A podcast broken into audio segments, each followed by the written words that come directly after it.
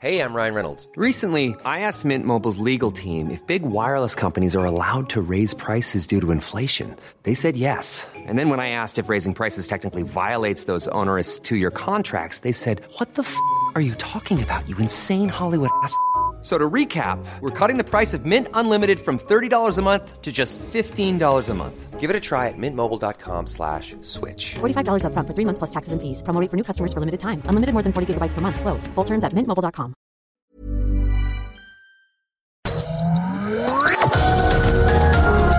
Heraldo Media Group presenta Sergio Sarmiento y Lupita Juárez. Información veraz y oportuna con un toque personal y humano. El Heraldo Radio, donde la H suena y ahora también se escucha.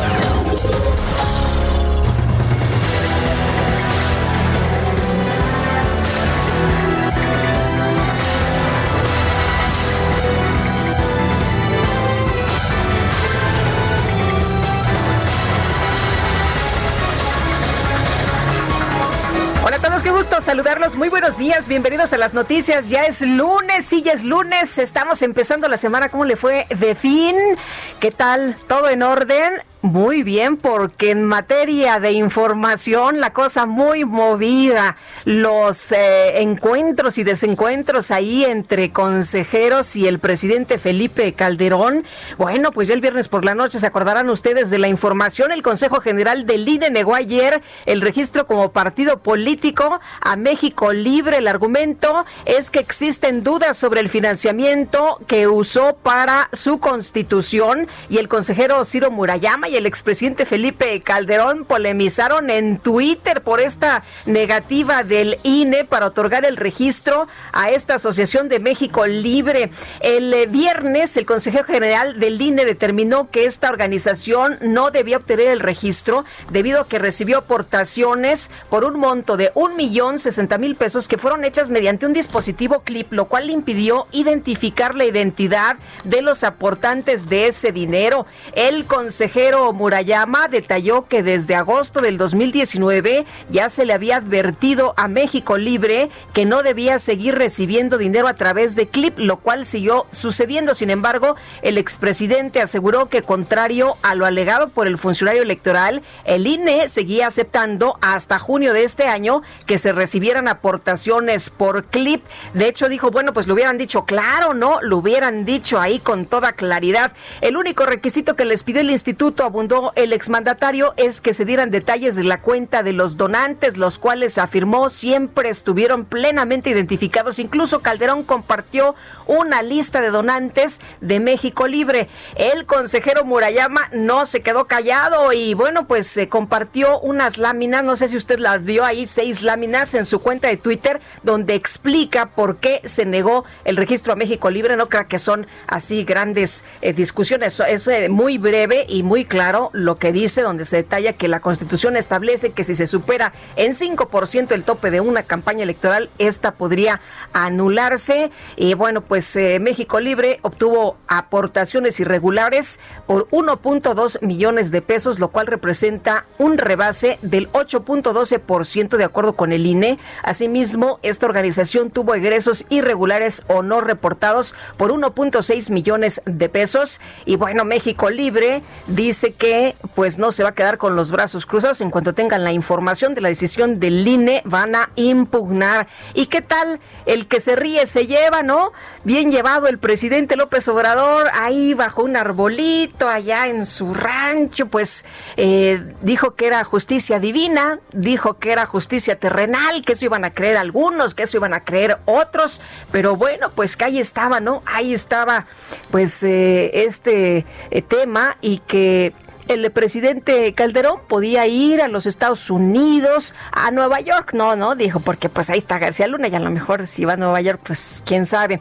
Pero el tema es aquí que el presidente estaba celebrando, algunos dicen celebrando, algunos dicen que se estaba carcajeando, ¿no? De esto que había ocurrido a Felipe Calderón, que perdió el partido este lanzado por Margarita Zavala y Felipe Calderón eh, pues eh, el que ni siquiera figurara eh, precisamente como partido político, como organización política. Ya estaremos platicando, por supuesto, de este tema. Y bueno, algunos se vieron con buenos ojos esto que dijo el presidente, ¿no? Apoyaban esto, estos señalamientos. Algunos dijeron que pues esto no correspondía a un jefe de Estado, que no podía meterse en estos asuntos.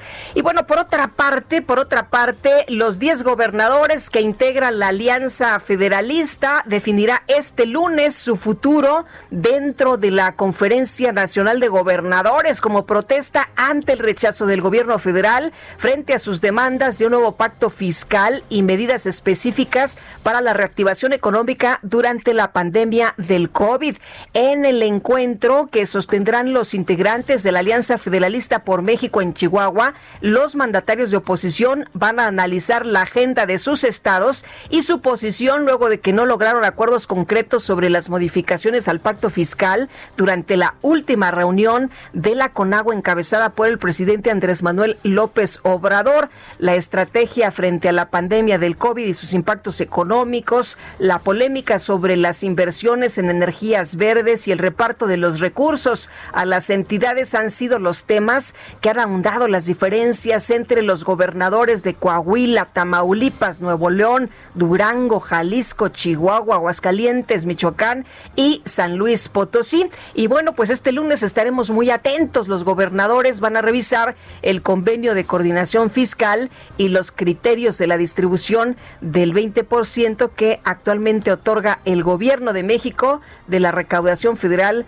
participable a las entidades federativas y también propuestas muy específicas para el cierre del año fiscal 2020. Ya lo habían advertido hace algunas semanas que ya no están muy contentos. Algunos dicen que de todas maneras, eh, aunque eh, no se determine la, la salida así en conjunto, pues algunos de ellos ya no van a participar en las reuniones de la CONAGO. La jefa de gobierno Claudia Sheinbaum decía, bueno, pues si quieren salir, que se salgan y vamos a estar atentos a la decisión que tomen estos gobernadores de 10 entidades. Y por otra parte, los colectivos feministas y familiares de víctimas que tomaron las instalaciones de la Comisión Nacional de los Derechos Humanos allá en el centro histórico, quitaron el nombre del organismo nacional y extendieron una manta para anunciar que ahora ese inmueble será la casa de refugio, ni una menos. Dicen que esta CNDH sirve para nada y para nada que se ha revictimizado a las personas que no les han ayudado, que no les hacen caso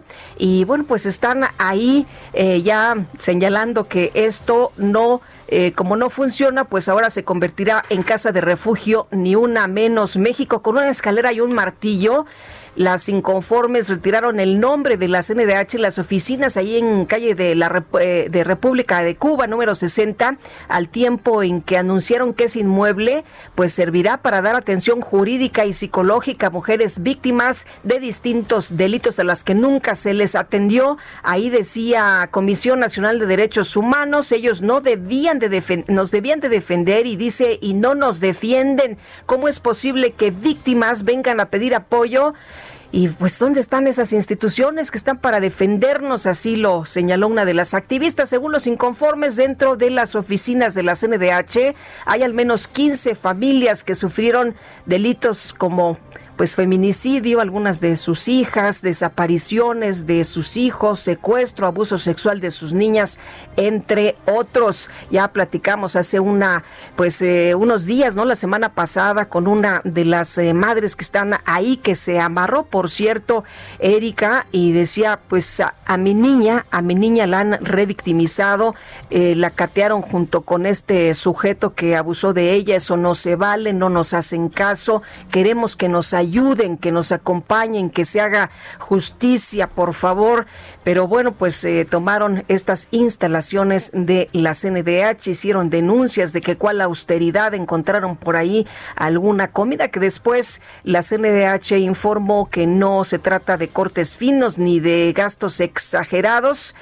Em, pero muy mal este comunicado, ¿no? de de la CNDH no estaba a la altura de lo que se estaba pidiendo, culpaban a las que prácticamente a las personas, en fin, no, la verdad es que muy mal, muy mal la actuación ahí en la CNDH. Y ya son las 7 de la mañana, 7 de la mañana con 9 minutos de este lunes, de este lunes que ya es 7 de septiembre, qué barbaridad, Itzel González, se nos está yendo también este mes muy rapidito, pero vámonos a las destacadas.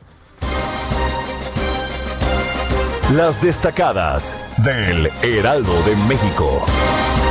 Itzel González, muy buen día. Lupita, buenos días. Amigos, buenos días. Feliz lunes. El 7 de septiembre es, es nuestro aniversario, Eso diría dicen, Mecano. Eso dicen. Diría Mecano, Lupita, muy contentos de arrancar una nueva semana de esta segunda semana del mes de septiembre. Se nos acerca el pozole, se nos acercan todo el, inicio de, de la celebración de las fiestas patrias con sana distancia Me que se va a pones de buenas, Itzel, me pones de se me olvida este hasta el pleito del INEMA. Luego, luego, este, recordando las fiestas, las fiestas que vienen y las Sí. fiestas que serán Hasta el pleito de Morena, ya se hasta me el pleito. Así es, Lupita. Y pues muchísima información que se publica esta mañana en el Heraldo de México. Así que, ¿qué les parece si comenzamos con las destacadas? Primera plana, alta mortalidad, pega fuerte COVID-19 a la iglesia. En México, 43% de las diócesis y arquidiócesis están de luto por la muerte de uno o más de sus sacerdotes, diáconos y religiosas a causa de la pandemia. País. Gobernadores. La CONAGO define hoy su unidad. Una decena de inconformes con la federación decide si sigue en la conferencia. Ciudad de México, Invea arranca operativos. La jefa de gobierno Claudia Sheinbaum recordó que los bares solo pueden abrir si se reconvierten en restaurantes. Estados, enfermedad estacional, influenza, preparan hospitales en el Estado de México. Se mantienen abiertos cuatro clínicas habilitadas para padecimientos no COVID-19 ante la próxima temporada invernal. Orbe, Estados Unidos dan revés electoral a Trump. El presidente se refiere a los latinos y negros como estúpidos, dice ex abogado. No sé por qué no me sorprende. Ya las declaraciones de Donald Sí. Trump definitivamente nos sorprenden. Meta, Atlante, agridulce regreso. La afición de los Potros de Hierro disfruta su vuelta como local a la Ciudad de México, pero caen con Leones Negros. Y finalmente, en mercados bajos ingresos, de acuerdo al Instituto Mexicano para la Competitividad, en México se gasta mal. El fenómeno no es exclusivo de este gobierno, dice Valeria Moy, directora de este instituto. Lupita, amigos, hasta aquí las destacadas del Heraldo. ¡Feliz lunes! Gracias, Itzel González. Muy buenos días. Y ya son las 7 de la mañana con 12 minutos.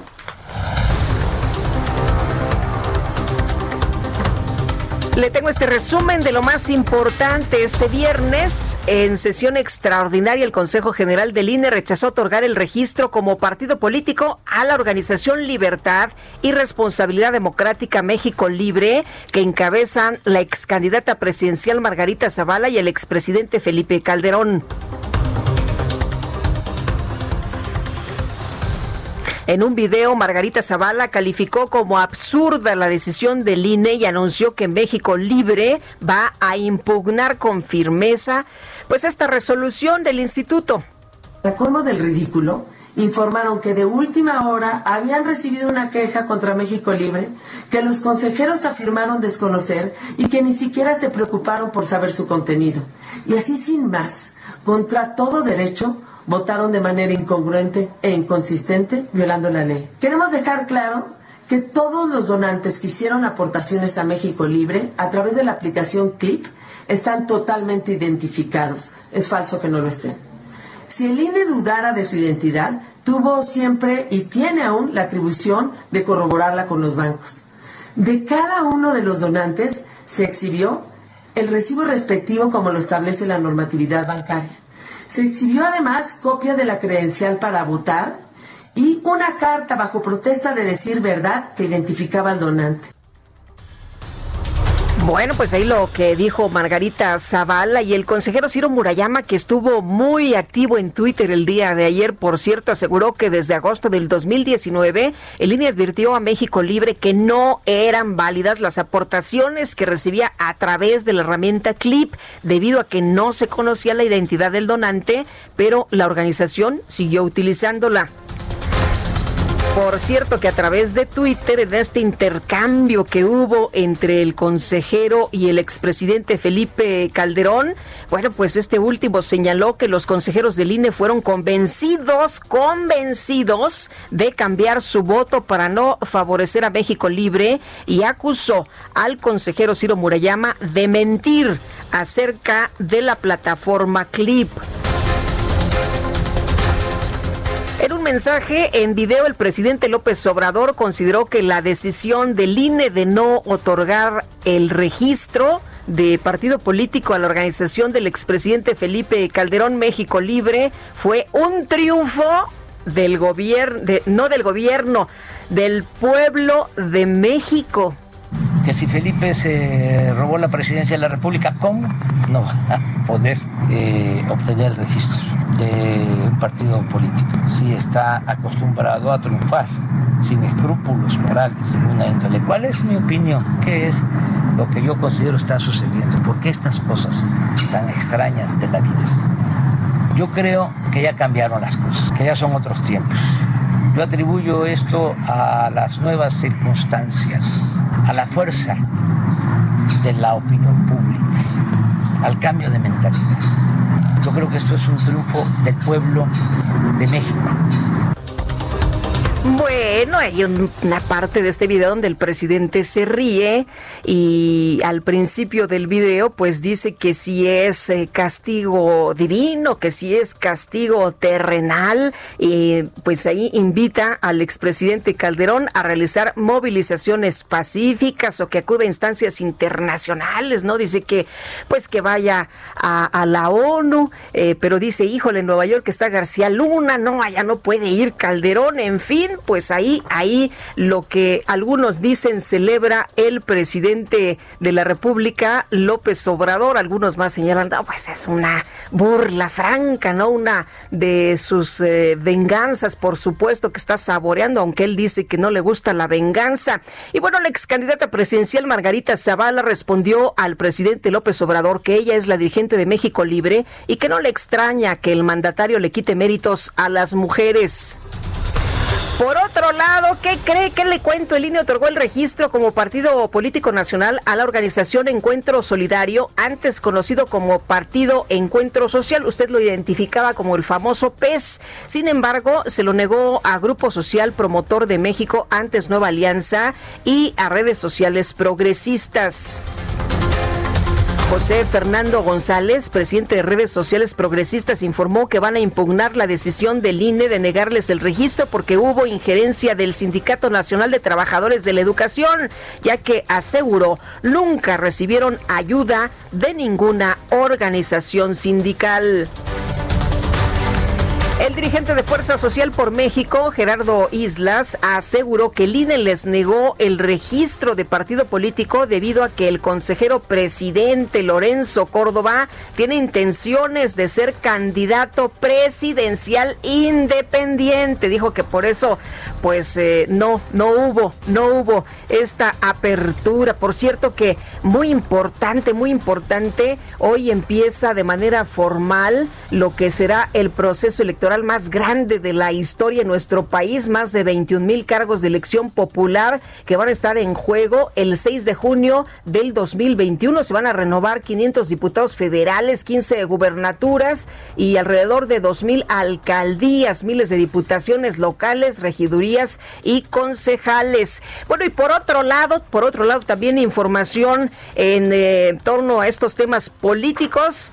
El Tribunal Electoral avaló la decisión de la Comisión de Quejas y Denuncias del INE de ordenar al gobierno federal no difundir un mensaje del presidente López Obrador en el que habla pues del Papa Francisco y se refiere al Evangelio.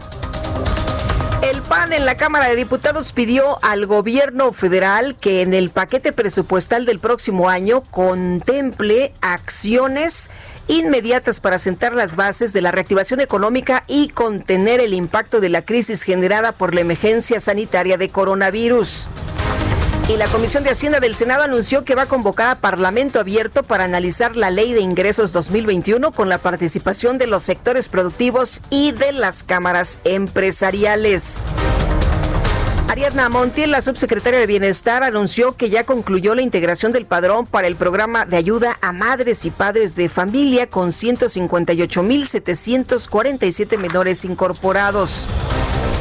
El secretario de Educación Pública, Esteban Moctezuma, informó que a través del programa Rechazo Cero, la dependencia a su cargo va a ofrecer cerca de 100 mil espacios en instituciones públicas y privadas para jóvenes que no hayan sido admitidos por las universidades más demandadas del país, como la UNAM y el Instituto Politécnico Nacional.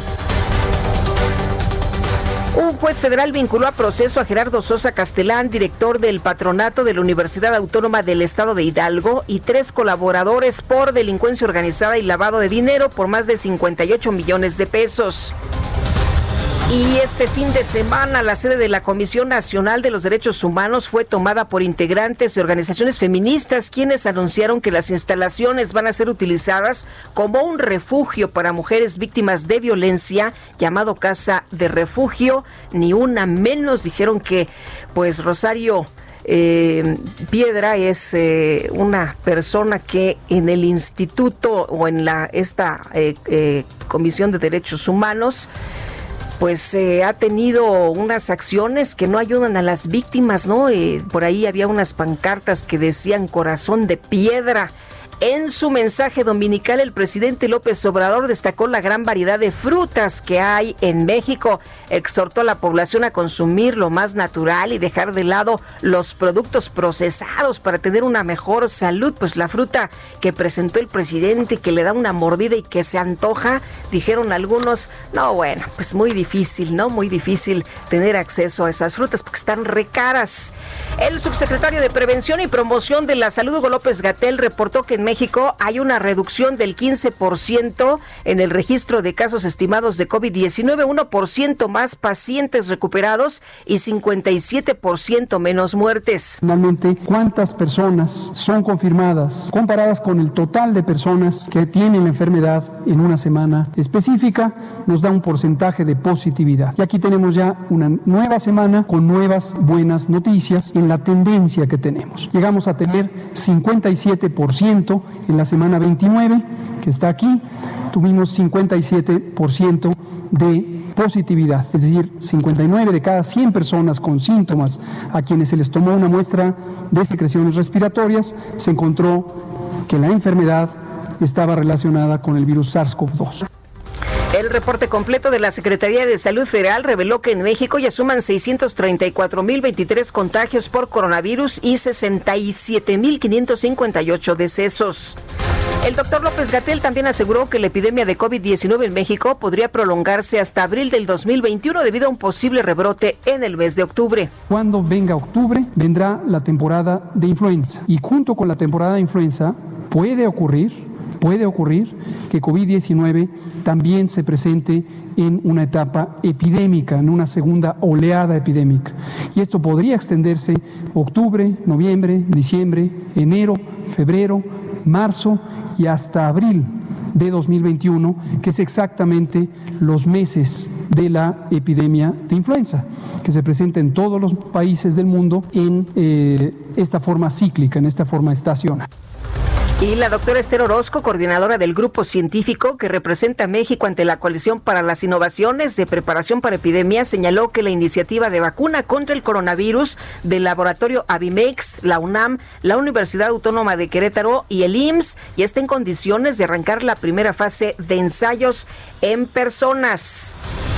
El gobierno capitalino y el gobierno federal acordaron que por la emergencia sanitaria el único festejo que se va a llevar a cabo en la Ciudad de México por el Día de la Independencia será en el Zócalo y se tendrá un acceso restringido. Sí habrá fuegos artificiales, lee, pero acceso restringido. Tú que ya estabas emocionada ahí, no hombre, va a haber pues algunos filtros y va a haber, eso sí, em, ya sabe usted, antorchas, LED, eh, pero no va a haber personas. La Coordinación Nacional de Protección Civil y el Gobierno de la Ciudad de México acordaron cancelar el macrosimulacro del sismo que estaba previsto para el 19 de septiembre debido a la pandemia. Este domingo, autoridades de la India reportaron un nuevo récord de contagios COVID-19 24 horas con más de 90 mil casos. La cifra acumulada de contagios subió a 4 millones 113 mil. Y este fin de semana en Estados Unidos se registró la jornada número 100 de protestas en contra del racismo y la brutalidad policíaca. En los deportes, el tenista Novak Djokovic, número uno del mundo, fue descalificado en los octavos de final del abierto de los Estados Unidos luego de que golpeó accidentalmente con una pelota a una jueza de línea. Se enojó, botó la pelota en la pared, le pegó a la jueza y adiós. Y nosotros tenemos que hacer una pausa y regresamos rapidito.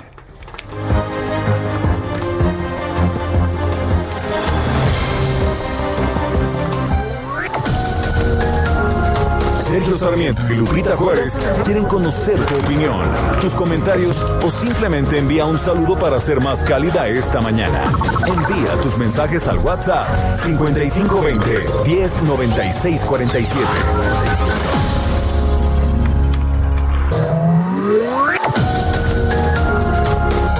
Continuamos con Sergio Sarmiento y Lupita Juárez por El Heraldo Radio.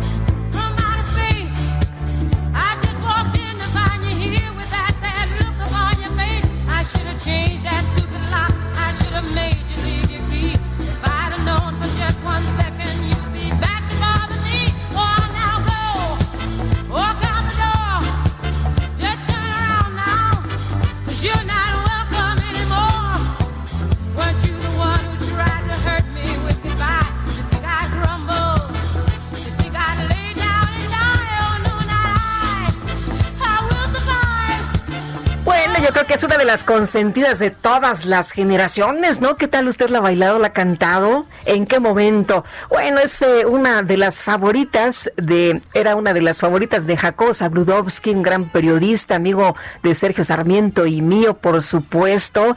Y decía, es que esta canción me encanta. I Will Survive y estaremos escuchando a Gloria Gaynor esta mañana. Con motivo de, de su cumple, ella estaría cumpliendo años este día.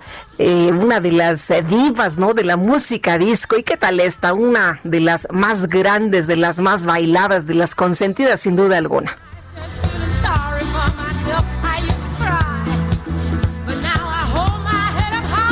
¿A quién se la dedica esta mañana? I will survive, sobreviviré.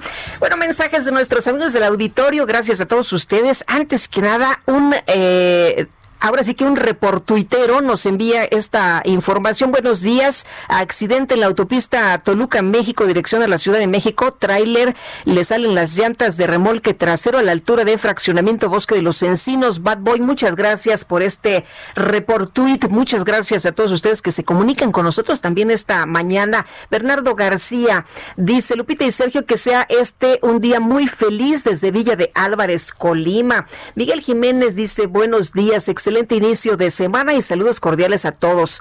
Eh, Oralia Mójica dice, qué papel tan desagradable y tan eh, de escasa madurez de un presidente estar a toda costa de una u otra manera polarizando la sociedad con sus comentarios. Bien lo dijo apenas el Papa. El chisme es peor virus, es peor virus que el coronavirus, ¿no? Dijo que es el peor virus que existe. Buenos días, Lupita eh, y Sergio, ¿dónde anda? Aquí deseándoles saludos, Lupita y Sergio, con todo su equipo. Un bendecido inicio de semana, chicos. Muchas gracias por sus saludos. Sergio anda trabajando, tenía unas eh, cosas ahí pendientes y mañana ya le estará platicando. Usted, de hecho, el viernes ya les anunciaba que él estaría hoy realizando algunas eh, reuniones de, de trabajo y ya les estará platicando el día de mañana. Nos está escuchando ahorita, ¿no? Eh, tenía un vuelo por ahí de las ocho y media de la mañana.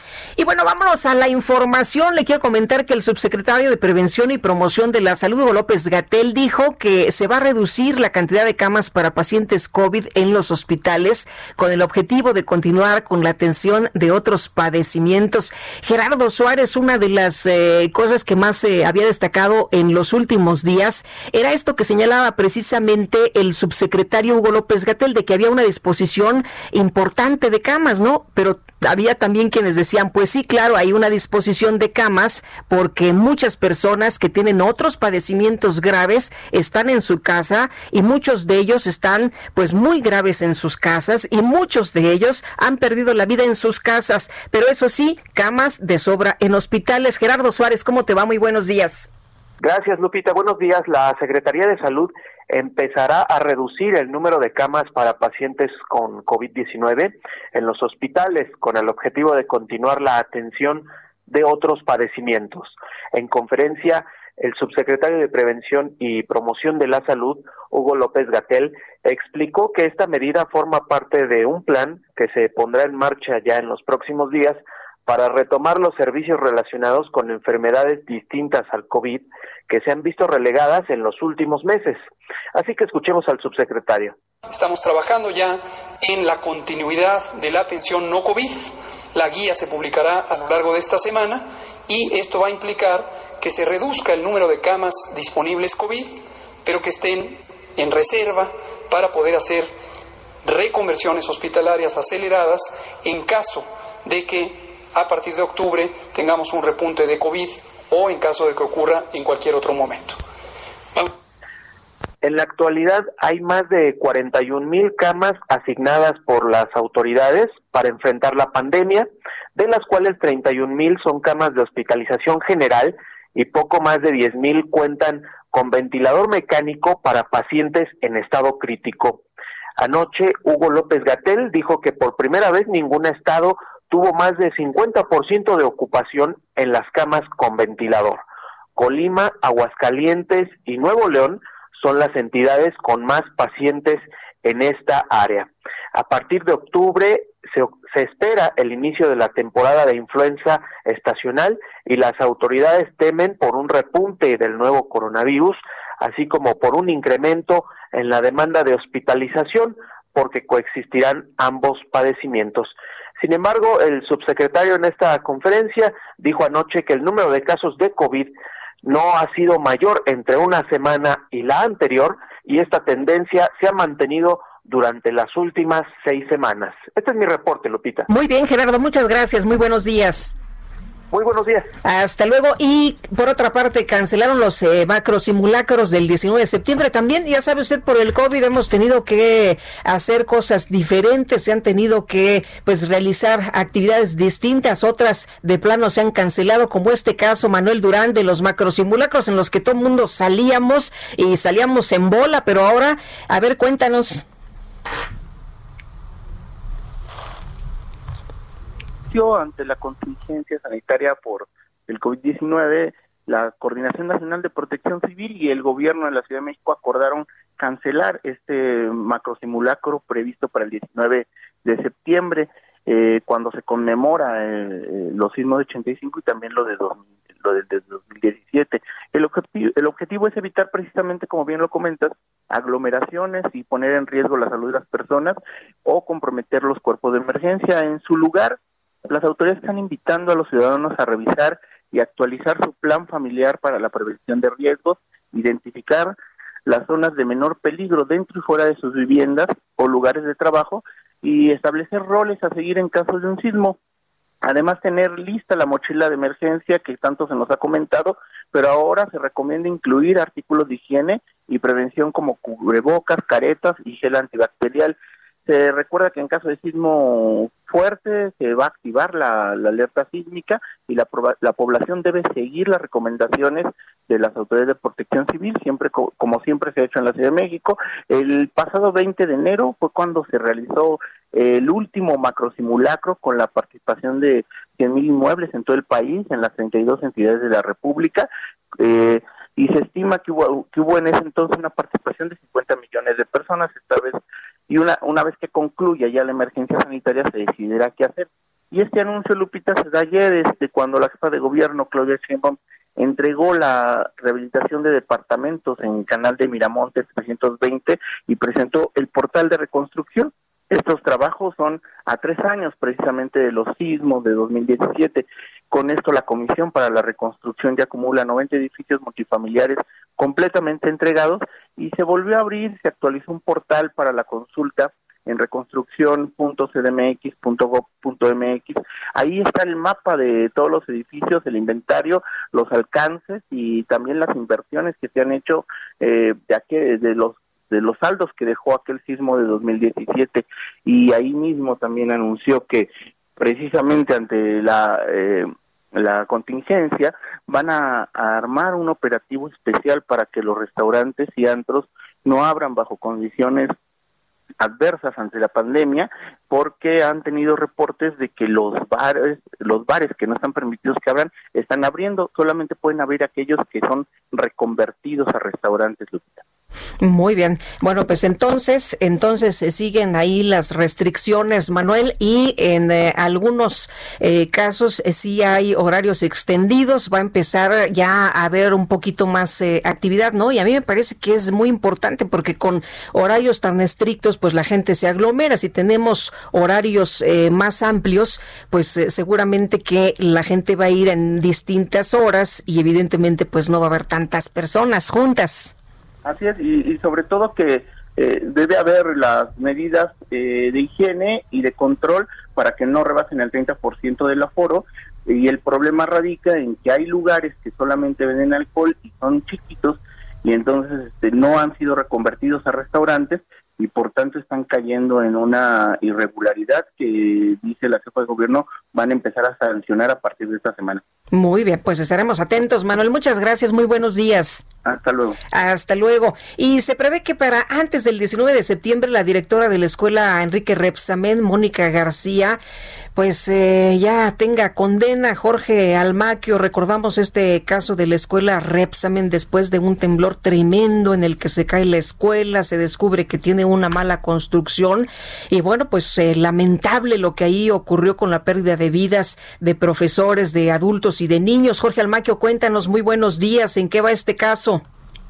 ¿Qué tal, Lupita? ¿Cómo te va? Muy buenos días a los amigos del auditorio. Así es, inicia la cuenta regresiva en el tema del colegio Repsamen y a partir de este lunes y hasta el próximo viernes 11 de septiembre, el Tribunal de Enjuiciamiento realizará audiencias todos los días para tomar una determinación en torno a la acusación de homicidio doloso en contra de Mónica García Villegas por la muerte de 26 personas, entre ellas 19 menores de edad. La exigencia, Lupita, de que se haga justicia y se castigue a los responsables de la tragedia, bueno, pues se mantiene intacta como el recuerdo doloroso de aquella tarde del 19 de septiembre cuando colapsó el inmueble ubicado en la calle Rancho Tamborio y Casada de las Brujas, esto en la colonia Nueva Oriental, Coapa, Delegación Tlalpan. El abogado Fernando Castillo de la Fundación de la Barra de Abogados indicó que apoyan a la familia en este proceso en el que al final lo que se busca es que se castigue a los culpables de la tragedia. El señor Alejandro Jurado, padre de uno de los menores, pues señaló en su página de Facebook que hay elementos que confirman la responsabilidad de la directora del colegio Repsamen en el derrumbe del inmueble tras el sismo del 19 de septiembre del 2017, lo que sentará precedentes para evitar tragedias por la corrupción. Todo lo contrario, manifiesta Rosendo Gómez, abogado de Mismoni, quien muestra su confianza de que su defendida recobre su libertad y que ésta sea declarada inocente, ya que en el pasado juicio oral las exposiciones por parte de un perito en arquitectura y de un funcionario de la Secretaría de Desarrollo Urbano y Vivienda fueron fundamentales para demostrar que la directora nunca tuvo la intención de que su inmueble se viniera abajo. Por lo pronto dijo, ante las audiencias que se llevarán a cabo esta semana, se podría dar un fallo el próximo 19 de septiembre. Y bueno, pues el abogado señaló que hay, hay pruebas, por supuesto, eh, importantes para que se demuestre la inocencia, pero bueno, pues están las dos partes, va a haber audiencias estos días y podría darse una resolución el próximo, el próximo 19 de septiembre a tres años de esta lamentable tragedia. Lupita, amigos, el reporte que les tengo. Muy bien, pues estaremos atentos. Gracias, Jorge. Muy buenos días. Buen día, hasta luego. Bueno, y esta mañana el presidente municipal de Villa del Carbón, Estado de México, se manifiesta en Palacio Nacional para solicitar al presidente Andrés Manuel recursos. Gustavo Mancilla, presidente municipal de Villa del Carbón, muy buenos días. Buenos días, Lupita. Buenos días y muchas gracias por este foro. A ver, cuénteme qué hace por allá en Palacio Nacional. Pues muy sencillo, Lupita. Mira, eh, en el ramo 33, en lo que es FIS, que es el Fondo para la Infraestructura Social Municipal, ya se nos fue asignado, ya están en las arcas del municipio, incluso sucede en los 125 municipios del estado, pero simple y sencillamente no tenemos la autorización para la aplicación de los recursos.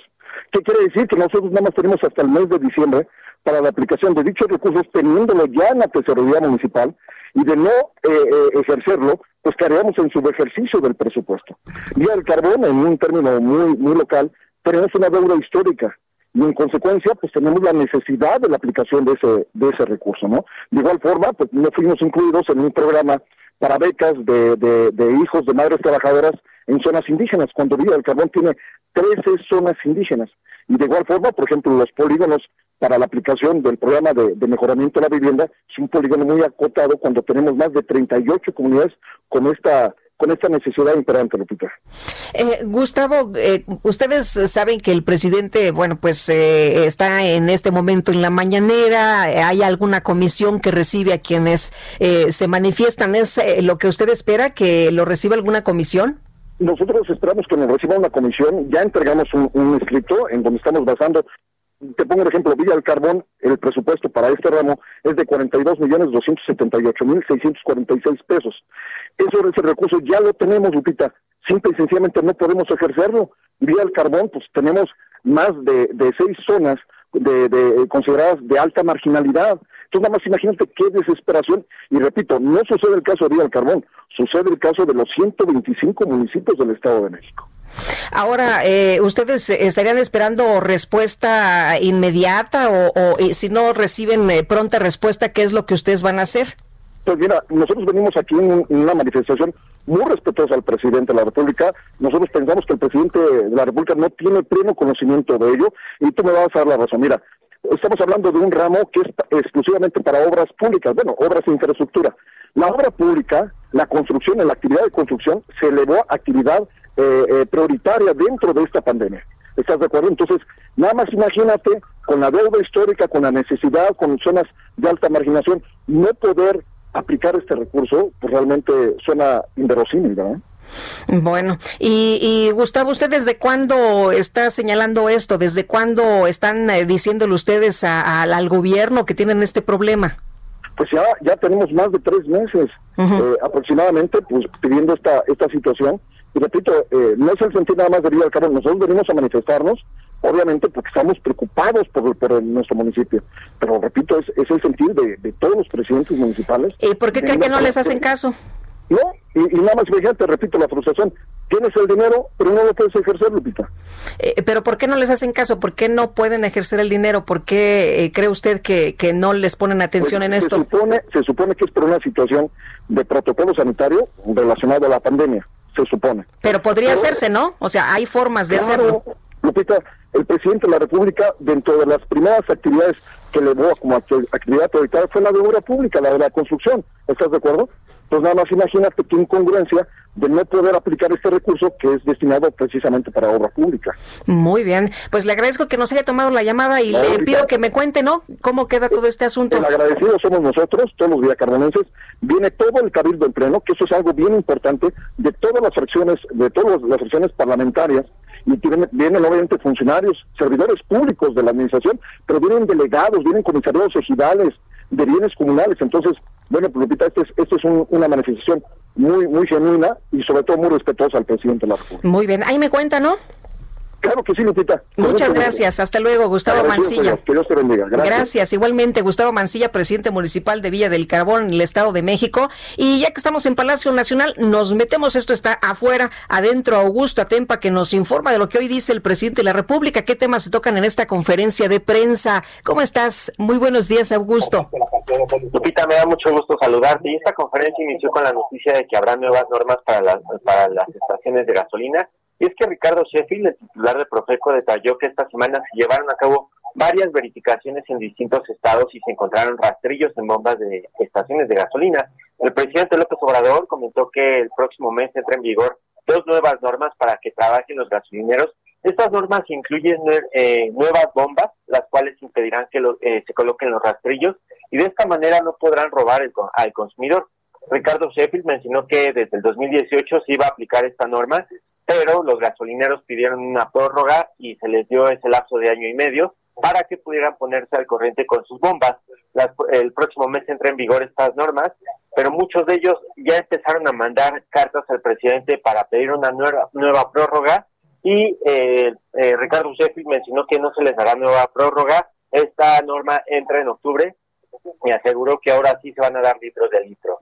La semana pasada el presidente mencionaba que los avances en los estudios de aeronavegabilidad del Aeropuerto Internacional Felipe Ángeles eh, eh, eh, probaban que tanto el aeropuerto Benito Juárez como el de Toluca podían funcionar y hoy se está dando en esta conferencia de prensa un informe sobre estos estudios de aeronavegabilidad y se menciona que pues no podría haber un, un riesgo de colapso entre aviones porque los tres eh, aeropuertos pueden funcionar simultáneamente. Son los temas que se están tocando, vamos a seguir muy al pendiente para ver qué más se dice en esta conferencia. Muy bien, muchas gracias Augusto. Muy buen día. Igual para ti, muy buenos días. Y el Poder Judicial de la Federación ordenó emitir medidas cautelares para que se deje de difundir el mensaje promocional del segundo informe constitucional de gobierno en el cual el presidente Andrés Manuel López Obrador menciona al Papa Francisco. El anuncio se da a conocer cinco días de después de que el eh, presidente rindió su informe y que la secretaria de Gobernación, Olga Sánchez Cordero, hizo la entrega, eh, como usted se acordará, se lo reportamos aquí de manera muy puntual al Congreso de la Unión. Eh, las magistradas y los magistrados consideraron que la Comisión de Quejas y Denuncias del INE tuvo la razón al emitir las medidas cautelares relacionadas con el spot en el que el presidente Andrés Manuel López Obrador señala que el Papa Francisco ha dicho que ayudar a los pobres no es comunismo y hace alusión al Evangelio. Esto dijo el tribunal a través de un comunicado que se dio a conocer el día de ayer. El proyecto fue aprobado por unanimidad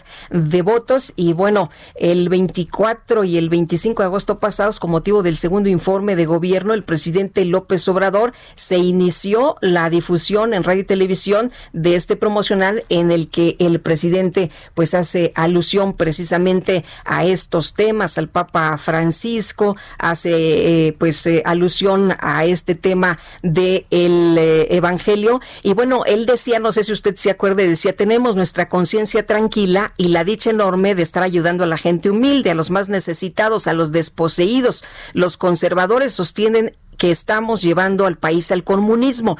Y bueno, el Papa ha dicho que ayudar a los pobres no es comunismo, es el centro del Evangelio, es para decirles tengan, para que aprendan, dice el mandatario en este mensaje que se difundía como parte de sus spots con motivo del segundo informe de gobierno. Y bueno, pues ya el, eh, el tribunal ratifica y baja este mensaje del presidente López Obrador. Y en otras cosas, Israel Lorenzana, que hay por allá en el centro histórico. Cuéntanos, muy buenos días. Lupita, muy buenos días, un gusto saludarte, muy buen inicio de semana. Pues fíjate que ya han llegado diferentes grupos de manifestantes afuera del Palacio Nacional, sobre el circuito Plaza de la Constitución. De hecho, ya está cerrado a partir de 20 de noviembre con dirección hacia Pino Suárez y también hacia la calle de Moneda. Elementos de la Secretaría de Seguridad Ciudadana ya llevan a cabo cortes viales para quien viene a través de 20 de noviembre, pues ya va a ser desviado hacia la calle 5 de febrero para seguir su marcha hacia Tacuba o hacia República de Brasil o la calle de Cuba. También hay que recordar que, bueno, pues sobre el ex central Lázaro Cárdenas, asentamientos considerables, esto en los cruces marcados con semáforo, hay que por supuesto anticipar su paso para quien viene de la zona de viaducto, de Izazaga, de Fray Servando, pues va a encontrar ya ligeros asentamientos hacia la zona de Garibaldi. Está mojado el pavimento, Lupita, estuvo lloviznando esta mañana aquí en el centro histórico, así que hay que recomendar a nuestros amigos manejar con mucha precaución. Es la información que te tengo, Lupita. Gracias, Israel, muy buenos días. Hasta luego. Hasta luego. Y Daniel Magaña, en otro punto, desde la Comisión Nacional de los Derechos Humanos, importante la situación por allá. Daniel, cuéntanos. Así Lupita, muy buenos días. Efectivamente, bueno, pues después ya, como comentaba mi compañero, de la lluvia que se presentó en este lugar, que bueno, pues fue tomado eh, pues desde el pasado jueves, eh, recordar que ya pues las víctimas que se encontraban pues atrincheradas en la sala de juntas de esta Comisión Nacional de Derechos Humanos, pues prácticamente pues se retiraron para continuar ah, pues las pláticas con las autoridades de la comisión, pero se quedó este colectivo feminista que pues prácticamente ya pues se apoderaron de las instalaciones. El sábado pasado pues arrojaron mobiliario por las ventanas, lo incendiaron, incluso el día de ayer, Lupita, por la pues tarde noche, pues retiraron el logotipo de la Comisión Nacional de Derechos Humanos con un martillo y ellos han colocado aquí unas mantas en las cuales se pues lee que ellas eh, proponen o pues han decidido que este será un refugio para víctimas de violencia. Y bueno pues está cerrada esta calle de República de Cuba en la zona del centro histórico. Veremos de qué manera se desarrolla a lo largo de esta jornada de inicio de semana pues la, del diálogo las autoridades de la comisión han comentado que bueno pues no han querido sí bueno, vamos a tener que regresar con Daniel Magaña en un momento más, un tema muy... Sergio Sarmiento y Lupita Juárez quieren conocer tu opinión, tus comentarios o simplemente envía un saludo para ser más cálida esta mañana. Envía tus mensajes al WhatsApp 5520 109647.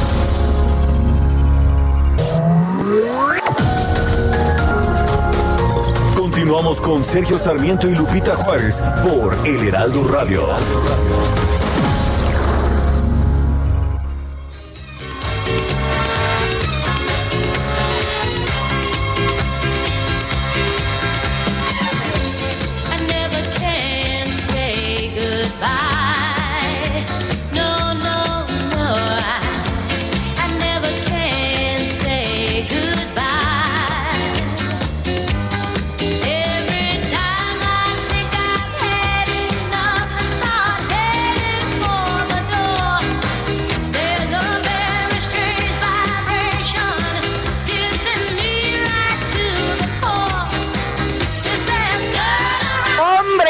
Nos está poniendo esta mañana, este inicio de semana. Estas canciones de la reina, la reina de las discotecas.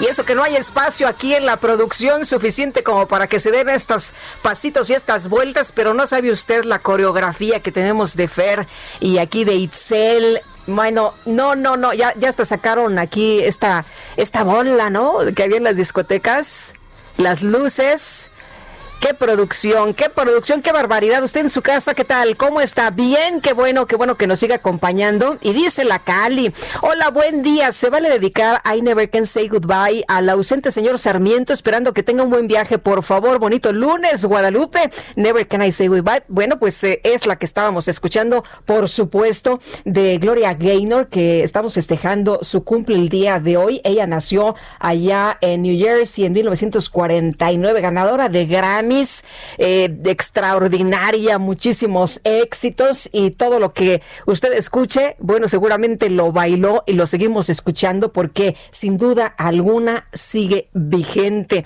toda, toda su discografía. Y bueno, tenemos más mensajes del auditorio. Gracias a todos ustedes que se comunican con nosotros esta mañana. Ernesto Garza nos dice, muy buenos días, Sergio Lupita, excelente inicio de semana ya escuchando mi dúo. Perfecto, gracias y un fuerte abrazo.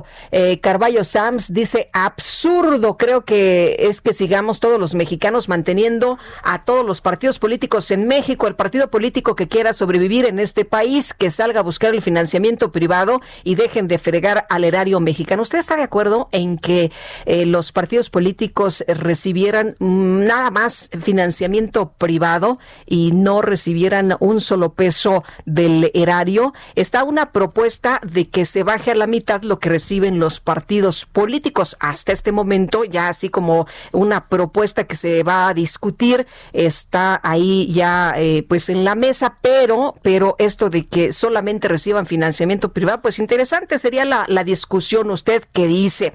Bueno, y regresamos con Daniel Magaña. Él está ahí en la CNDH, ya nos adelantaba cómo estaban las cosas este fin de semana, cómo se presentan este día, pero tuvimos que ir a corte. Sin embargo, recuperamos tu información. Daniel, muy buenos días de nuevo. ¿Qué tal, Lupita? Muy buenos días. Efectivamente, pues ya te comentaba, continúa tomada por este grupo, eh, este colectivo Ni Una Más, que es un colectivo feminista que, bueno, llegaron a apoyar el pasado viernes a pues las víctimas que se encontraban en el interior. Las víctimas realmente, las originales que se encontraban en la sala de juntas después de que pues decidieron eh, pues eh, quedarse en ese lugar para pues exigir pues acciones concretas por parte de las autoridades de la comisión. Ellas ya se retiraron, ellas ya no están en esas instalaciones, pero este grupo de jóvenes pues decidieron que este lugar, bueno, pues será ahora un refugio para víctimas de violencia. El día de ayer eh, por la tarde, pues con, un martillo, pues quitaron el logo de la Comisión Nacional de Derechos Humanos, colocaron algunas mantas en donde, bueno, pues se lee esta propuesta de ocupar esta eh, inmueble y colocar esta casa de refugio ni una menos, es como ellas han decidido que se llamará este lugar. Y bueno, está cerrada todavía la calle de República de Cuba, veremos pues el desarrollo en las próximas horas, pues si hay algún acercamiento con las autoridades, las autoridades han dicho que pues realmente con este grupo en concreto pues no se ha entablado pues algún diálogo para que se retiren o para que entreguen estas instalaciones, así que bueno, pues estaremos al tanto a ver eh, pues en qué termina todo este asunto, en tanto las demandas originales, bueno, pues ya están siendo pues atendidas por las autoridades de la Comisión Nacional de Derechos Humanos. Por último, comentarte que pues incluso el sábado pasado, bueno, pues en este lugar pues sacaron parte del mobiliario que se encontraba en el interior, algunos enseres, eh, algunas sillas, eh, pues productos alimenticios, los arrojaron a la calle, algunos les los les prendieron fuego y bueno, pues así es como se ha tornado este fin de semana y bueno, pues estaremos al tanto aquí para informar eh, pues del desarrollo pues de estas protestas en la Comisión de Derechos Humanos en la zona centro de la ciudad. Muy bien, muchas gracias por este reporte. Muy buenos días. Continuamos atentos, buen día. Continuamos muy atentos, Daniel Magaña. Y bueno, el eh, diálogo es lo que propone la Secretaría de Gobernación. Lo que estaban pidiendo estas víctimas es que hubiera apoyo, que hubiera acompañamiento por parte de la Comisión Nacional de Derechos Humanos, porque ellos dicen que se han sentido pues prácticamente solos. Así que bueno, pues estaremos muy pendientes y por lo pronto sigue tomada la Comisión de Derechos Humanos, la Comisión Nacional de Derechos Humanos. Son las 8 de la mañana con seis minutos minutos.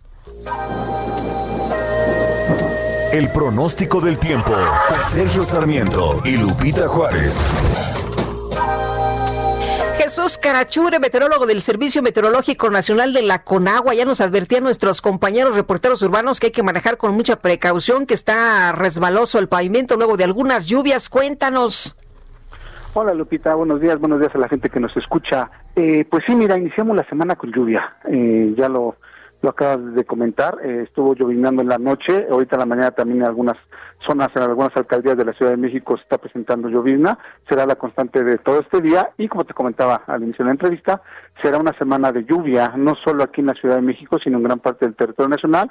La semana pasada hubo un poco de tregua en algunas zonas del país, en algunos estados de la República fue poca lluvia la que se presentó, incluido aquí la Ciudad de México, que hubo, lluvias durante la semana pasada, fueron eh, pocas precipitaciones, ahora la condición cambia, esperamos de nueva cuenta un incremento en las lluvias, repito, no solo aquí en la Ciudad de México, sino en gran parte del país.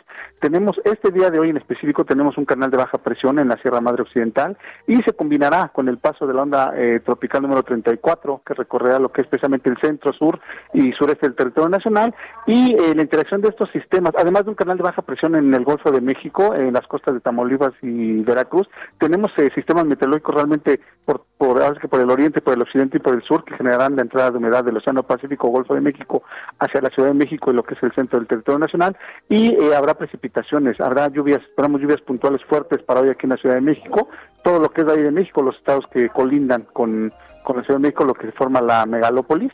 Eh, y como te comentaba, no solo aquí en el centro del territorio nacional, sino en gran parte del país. Esperamos precipitaciones intensas para Guerrero, Oaxaca y Chiapas, te, digo precisamente por el paso de la onda eh, tropical número 34, eh, lluvias muy fuertes en Sinaloa, Nayarit, Jalisco, Colima, Michoacán, Durango, Guanajuato, Veracruz y Tabasco, y lluvias fuertes, como te comentaba, aquí en la Ciudad de México, el Estado de México, Zacatecas, eh, Morelos, Puebla, Campeche, Baja California Sur, Chihuahua y Zacatecas, te digo, gran parte del, territorio nacional, además de eh, chubascos en otros estados de la República. Todo el territorio nacional, a excepción de lo que es eh, Baja California, eh, habrá, habrá precipitaciones durante las próximas 24 horas, y como te comentaba, quizás la gente que nos escucha para que esté atenta, toda la semana esperamos precipitaciones, por lo menos aquí en la Ciudad de México. También tenemos ya la próxima presencia de un frente frío, que será el frente frío número 2, que también generará algunas condiciones, pero eso ya será durante el transcurso de la semana, ¿no? Aquí, pues en las próximas intervenciones les iremos dando la información, porque sí se espera un descenso de temperatura para posiblemente a partir del jueves aquí en la Ciudad de México. Bueno, pues lo tomamos en cuenta, qué bueno que nos adviertes, Jesús, que tengas muy buena semana. Igualmente saludo a todos y que tengan buen inicio de semana. Hasta luego, Jesús Cachure. Y bueno, mujeres rociadas con ácido, mujeres maltratadas, mujeres acosadas son algunas de las eh, informaciones, algunos de los videos que Alessandra Rojo de la Vega, diputada coordinadora del Partido Verde Ecologista, ha subido en su cuenta. Pero no solo eso, es la denuncia, pero aparte también el apoyo y el seguimiento a estos casos. Y diputada, ¿cómo estás? Me gusto saludarte esta mañana. Muy buenos días. Muy buenos días, Lupita. Eh, te saludo con mucho gusto a ti y a todas las personas que nos escuchan. Igualmente. Oye, la violencia sigue. Eh, tú la has estado registrando en tus eh, redes sociales, a través de, sus de, tus redes sociales. el acoso en todos lados, ¿no? físico, pero no para ahí. Es también a través de los medios, a través de, pues, todos los medios posibles. No, no para. La violencia digital hacia las mujeres la encontramos a pesar eh, Alessandra, de que hay eh, pues eh, medidas, a pesar de que hay leyes, pero ¿cómo se puede detener? ¿Qué es lo que has encontrado?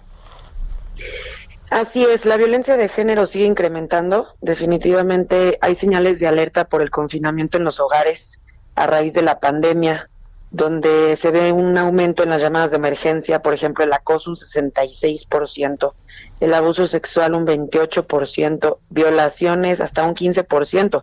Lo grave y lo que me pregunto es, ¿de verdad todos ellos en casa? Pero no nos equivoquemos, esto no es el motivo del incremento de la violencia contra las mujeres. Hay que recordar que desde antes de la pandemia ya había cifras que indicaban el aumento en la violencia de género. En los primeros cuatro meses del 2020 asesinaron un total de 987 mujeres en México en abril se rompió el récord con 267 homicidios dolosos de mujeres, que lamentablemente su muerte se investiga como homicidio y no como feminicidio. Pero esos solo son números, no reflejan realmente el dolor y la impotencia de las familias de las 11 mujeres que pierden la vida todos los días. Y por supuesto que sus historias merecen, eh, merecen eh, ser contadas y, y, ellas merecen justicia. El, como bien dices, existe la violencia digital, ahora más porque estamos utilizando los, pues los medios digitales, las redes sociales más que nunca. Y, esta violencia digital es una modalidad, es el lugar o medio donde se desarrolla la violencia en contra de las mujeres. Eh, los, los famosos packs, el compartir, el, el realizar, el tomar imágenes y compartirlas sin consentimiento de las personas, ya es un delito, es un delito en la Ciudad de México, es un delito en muchos estados de la República y es algo que va a la alza y las mujeres lo están denunciando muy poco. ¿Por qué se denuncia poco, Alessandra? Cuéntanos. Y, la ley Olimpia, bueno, pues nos ha enseñado que eh, las mujeres sufren terriblemente y que algunas de ellas están pensando en quitarse la vida, ¿no? Como en el caso de Olimpia, que gracias a ella se impulsa precisamente esta ley y se visibiliza esta, este tipo de agresiones. Así es, es gravísimo. Yo lo viví en carne propia hace poco que que compartí que imágenes de miles de mujeres estaban siendo eh, compartidas en unos chats de Telegram donde había más de 26 mil hombres, que finalmente se deshizo ese chat, pero ya hay nuevos chats donde, se, donde se comparten no solo las fotos, comentarios, se comparten redes sociales de las mujeres, eh, números de teléfono, direcciones. Entonces, por supuesto que después de que comparten las imágenes, que eso de por sí es un delito, viene un acoso muy fuerte de parte de estas personas hacia las mujeres y por supuesto que muchas de ellas no aguantan y deciden quitarse la vida. Entonces, no es un problema, es, es, son muchos los problemas que conlleva esta violencia digital y que quede muy claro que las mujeres que lo estamos, que lo hemos visto, que lo hemos padecido, tenemos que entender que el delito no lo estamos cometiendo nosotras, aunque existe una revictimización, aunque te digan que es tu culpa por tomarte fotos, por compartirlas, no.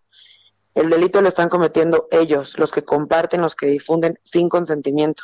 Ellos son Pareciera que, la mujer siempre es la, la culpable, ¿no? Así es, siempre somos tachadas, somos revictimizadas, somos señaladas como, como si nosotros fuéramos las culpables. Lo mismo decía, ¿no? La violaron porque iba caminando en la calle eh, a altas horas de la noche, porque se vistió con falda. Y no es así, debemos de empezar a, cambiar esos comentarios y a cambiar esa forma de ver a las mujeres, de volver a revictimizarlas. Por, por tontas, por compartir las imágenes eh, en, a través de redes sociales cuando saben que es un riesgo, ¿no? Así es, esos comentarios encima de que estás viviendo un momento difícil, lo vuelves a vivir con, con la gente y, e inclusive con las autoridades también. Se necesita mucha perspectiva de género de parte de las autoridades. Se presentó una iniciativa para la creación de juzgados especializados en materia de género, precisamente para eso, para que todas las autoridades en ese juzgado traten a las mujeres con perspectiva de género. Eh, nunca ha habido mejor momento para las mujeres en nuestro país, es lo que hemos eh, encontrado. Eh, no hay tantas denuncias en, pues, en el 911 de, de mujeres por violencia. Em, las mujeres están siendo bien tratadas, hay menos feminicidios. Escuchamos todo esto. Em, Alessandra, pareciera que las mujeres tienen unos datos y pues hay distintos, distintas fuentes, ¿no? Para unos y para otros. Así es, y creo que así como han aumentado y, debemos de seguir eh, hablando de la violencia de género porque está incrementándose, eh, no existen soluciones fáciles, no hay, no hay reformas a leyes que por sí solas cambien o solucionen un tema que se repite generación tras generación desde años atrás. Tenemos que seguir hablando sobre violencia de género tenemos que formar conciencia e implementar acciones que ayudan a que disminuya, porque de esta lucha que mantengamos, las mujeres, depende la vida de miles de otras mujeres que, porque además de, que estemos buscando justicia, buscamos acabar con la impunidad que existe en estos actos. También hay que decirlo, el silencio ya no es una opción, cada vez somos más las que estamos luchando, las que estamos alzando la voz. Y esto, por supuesto, que no va a revivir a las mujeres a quienes arrebataron la vida, porque nos siguen matando y con cifras reales podemos demostrar que en casa tampoco estamos a salvo. Entonces, como mujeres, únanse a esta lucha, alcen la voz, denuncien, por favor, porque es el arma más poderosa contra la impunidad. Tenemos que unirnos todos los sectores en una sola voz, sociedad civil, partidos políticos, sin importar colores, para terminar con un problema de verdad muy grave que estamos viviendo las mujeres en este país. Muy bien, Alessandra, pues muchas gracias por platicar con nosotros y por invitarnos a realizar, a, eh, pues seguir realizando estas denuncias, ¿no? Eh, a veces las mujeres no denuncian precisamente porque las vuelven a, victimizar, pero pues tú nos dices que, es importante. Así es, y, yo eh, dejarle mis redes sociales, arroba Alessandra RDLB, para pedirles que se acerquen a mí, completamente servidora y aliada de las mujeres y con mucho gusto de ayudarlas. Muy bien, muchas gracias, muy buenos días. Gracias, Lupita, buen día. Hasta luego y vámonos con el Químico Guerra 816. El Químico Guerra con Sergio Sarmiento y Lupita Juárez. Químico Guerra, ¿cómo te va? Muy buenos días. Buen inicio de semana, Lupita. Fíjate que en este momento estoy con buenas noticias. Estoy participando ahorita, este, estoy frente a la computadora en un, eh, una presentación, digamos, un webinar acerca de la oxobiodegradabilidad de película plástica de polietileno de baja densidad, las bolsas, de lo que han hecho las bolsas que se llevan, ¿no? Y está hablando ahorita el doctor Jean-François Gizione, él es un eh, científico principal del Centro de Investigaciones eh, Científicas de Francia, acaban de publicar un paper, un trabajo científico que se llama la colonización de plásticos no biodegradables y biodegradables por microorganismos marinos. Esto que se haya complicado no es otra cosa que la demostración de que cuando los plásticos hechos de las bolsas tienen un aditivo oxobiodegradable este, hecho con un catalizador de manganeso y fierro, se logra el disminuir la partícula degradada a un tamaño suficientemente pequeño para que se lo coman las bacterias. ¿Qué significa esto? No se generan microplásticos, como se ha dicho falsamente, y muchos legisladores, tomadores de opinión, grupos ambientalistas, se han estado denunciando esto de que cuando se oxodegrada un plástico se queda como microplástico. Esto es falso se disminuye el tamaño de partícula lo suficiente para que se fragmente a un tamaño digerible por las bacterias. Se logra la biofragmentación y quedan, eh, Lupita, lo que llaman oligómeros, que son los componentes originales de la cadena plástica, pero ya no son plásticos, son aldehídos, cetonas, eh, eh, carbohidratos, etcétera, que se los comen las bacterias. Este trabajo que se publica eh, precisamente en esta revista arbitrada y que surgen en Europa, pues va a cambiar la percepción acerca de cómo debemos manejar ahorita, después de la pandemia, la enorme cantidad de plásticos de un solo uso, muchos de ellos con contaminantes eh, biológicos y en una forma segura, que no vayan a dar al mar, que no se queden ahí, que no queden tirados en los campos, a la entrada y salida de los pueblos, de las ciudades, etcétera, que no se queden en tiraderos a cielo abierto, sino que se descompongan naturalmente y se incorporen en una forma sana al medio ambiente. Una solución es el obligar, digamos, el determinar que se tenga que tener un plástico oxo biodegradable si se quiere vender o se quiere regalar o lo que sea en México. Eh, Lupita es un eh, avance muy importante desde el punto de vista científico que demuestra que los plásticos oxo biodegradables no generan microplásticos, no son tóxicos para la vida marina y que además se resuelve el problema de tener tanto plástico tirado por ahí, Lupita. Muy bien, Químico, muchas gracias. Como siempre, muy buenos días. Buenos días y buen inicio de semana. Igual para ti. Son las 8 con 20 minutos. Café Punta del Cielo, el gran café de México, presenta. Y vamos a los especiales de la silla rota. La delincuencia se adueñó de la central de abasto. Jorge Ramos, periodista de la silla rota, cuéntanos de este trabajo que nos presentan. Buenos días. Buenos días, Lupita, buenos días al auditorio.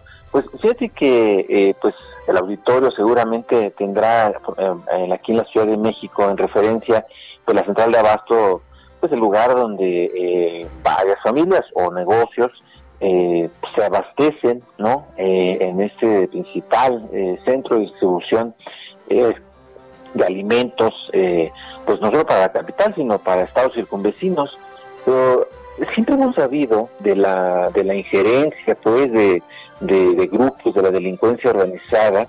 Y bueno ahora en la silla rota el reportero Iván Mejía está, está pues dando cuenta cómo en los últimos semanas, meses, eh, ha habido una serie de incidentes, eh, concretamente hace poco eh, asesinatos de una mujer, de un hombre, que están pues detonando una, una, situación muy peligrosa, que es cómo pues de nueva cuenta la delincuencia organizada se está pues adueñando de la de la tranquilidad de la central de abasto.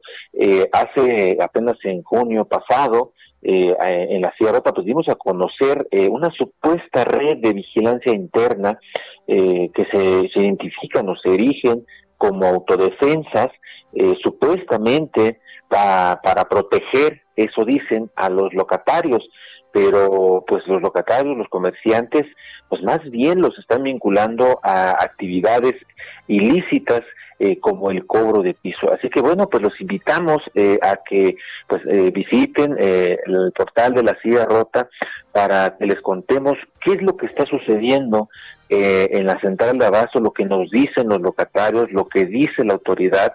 La misma autoridad está señalando que está pues ya tomando cartas en el asunto para, para tratar de pues de, tomar, retomar el control, pero sí es preocupante para los que pues hacen sus, sus compras ahí y también para que pues, se dedican a eh, vender en la central de abastos este problema de la delincuencia organizada, Lupita Auditorio. Bien, pues muchas gracias por la información, Jorge Ramos. Estaremos muy atentos para leerla completa en la silla rota. Muchas gracias, muy buenos días.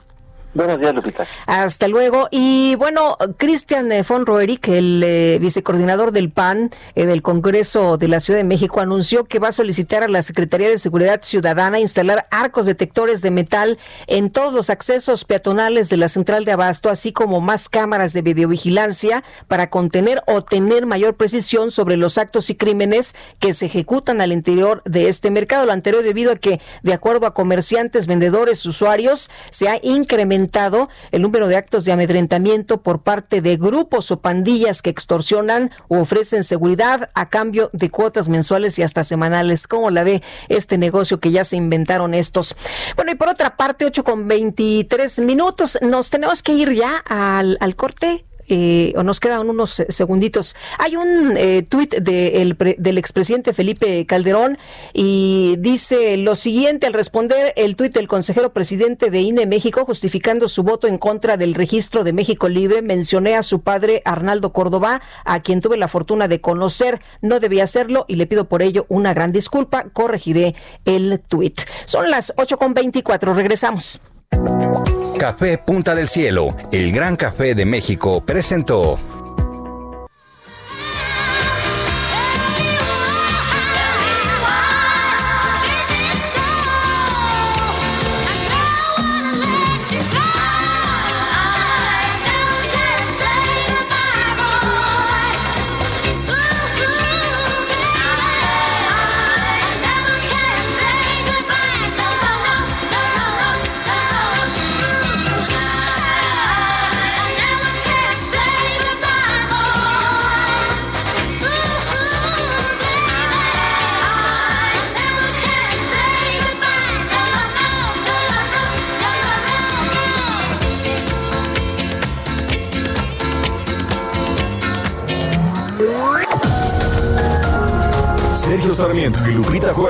Quieren conocer tu opinión, tus comentarios o simplemente envía un saludo para ser más cálida esta mañana. Envía tus mensajes al WhatsApp 5520 109647.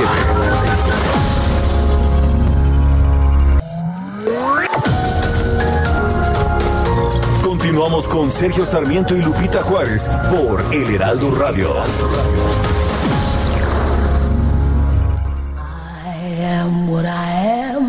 I am my own special creation. So come take a look. Give me the hook or the ovation. It's my world that I want to have a little pride in. My it's not a place I have to hide in. Life's not worth a damn till you can say, I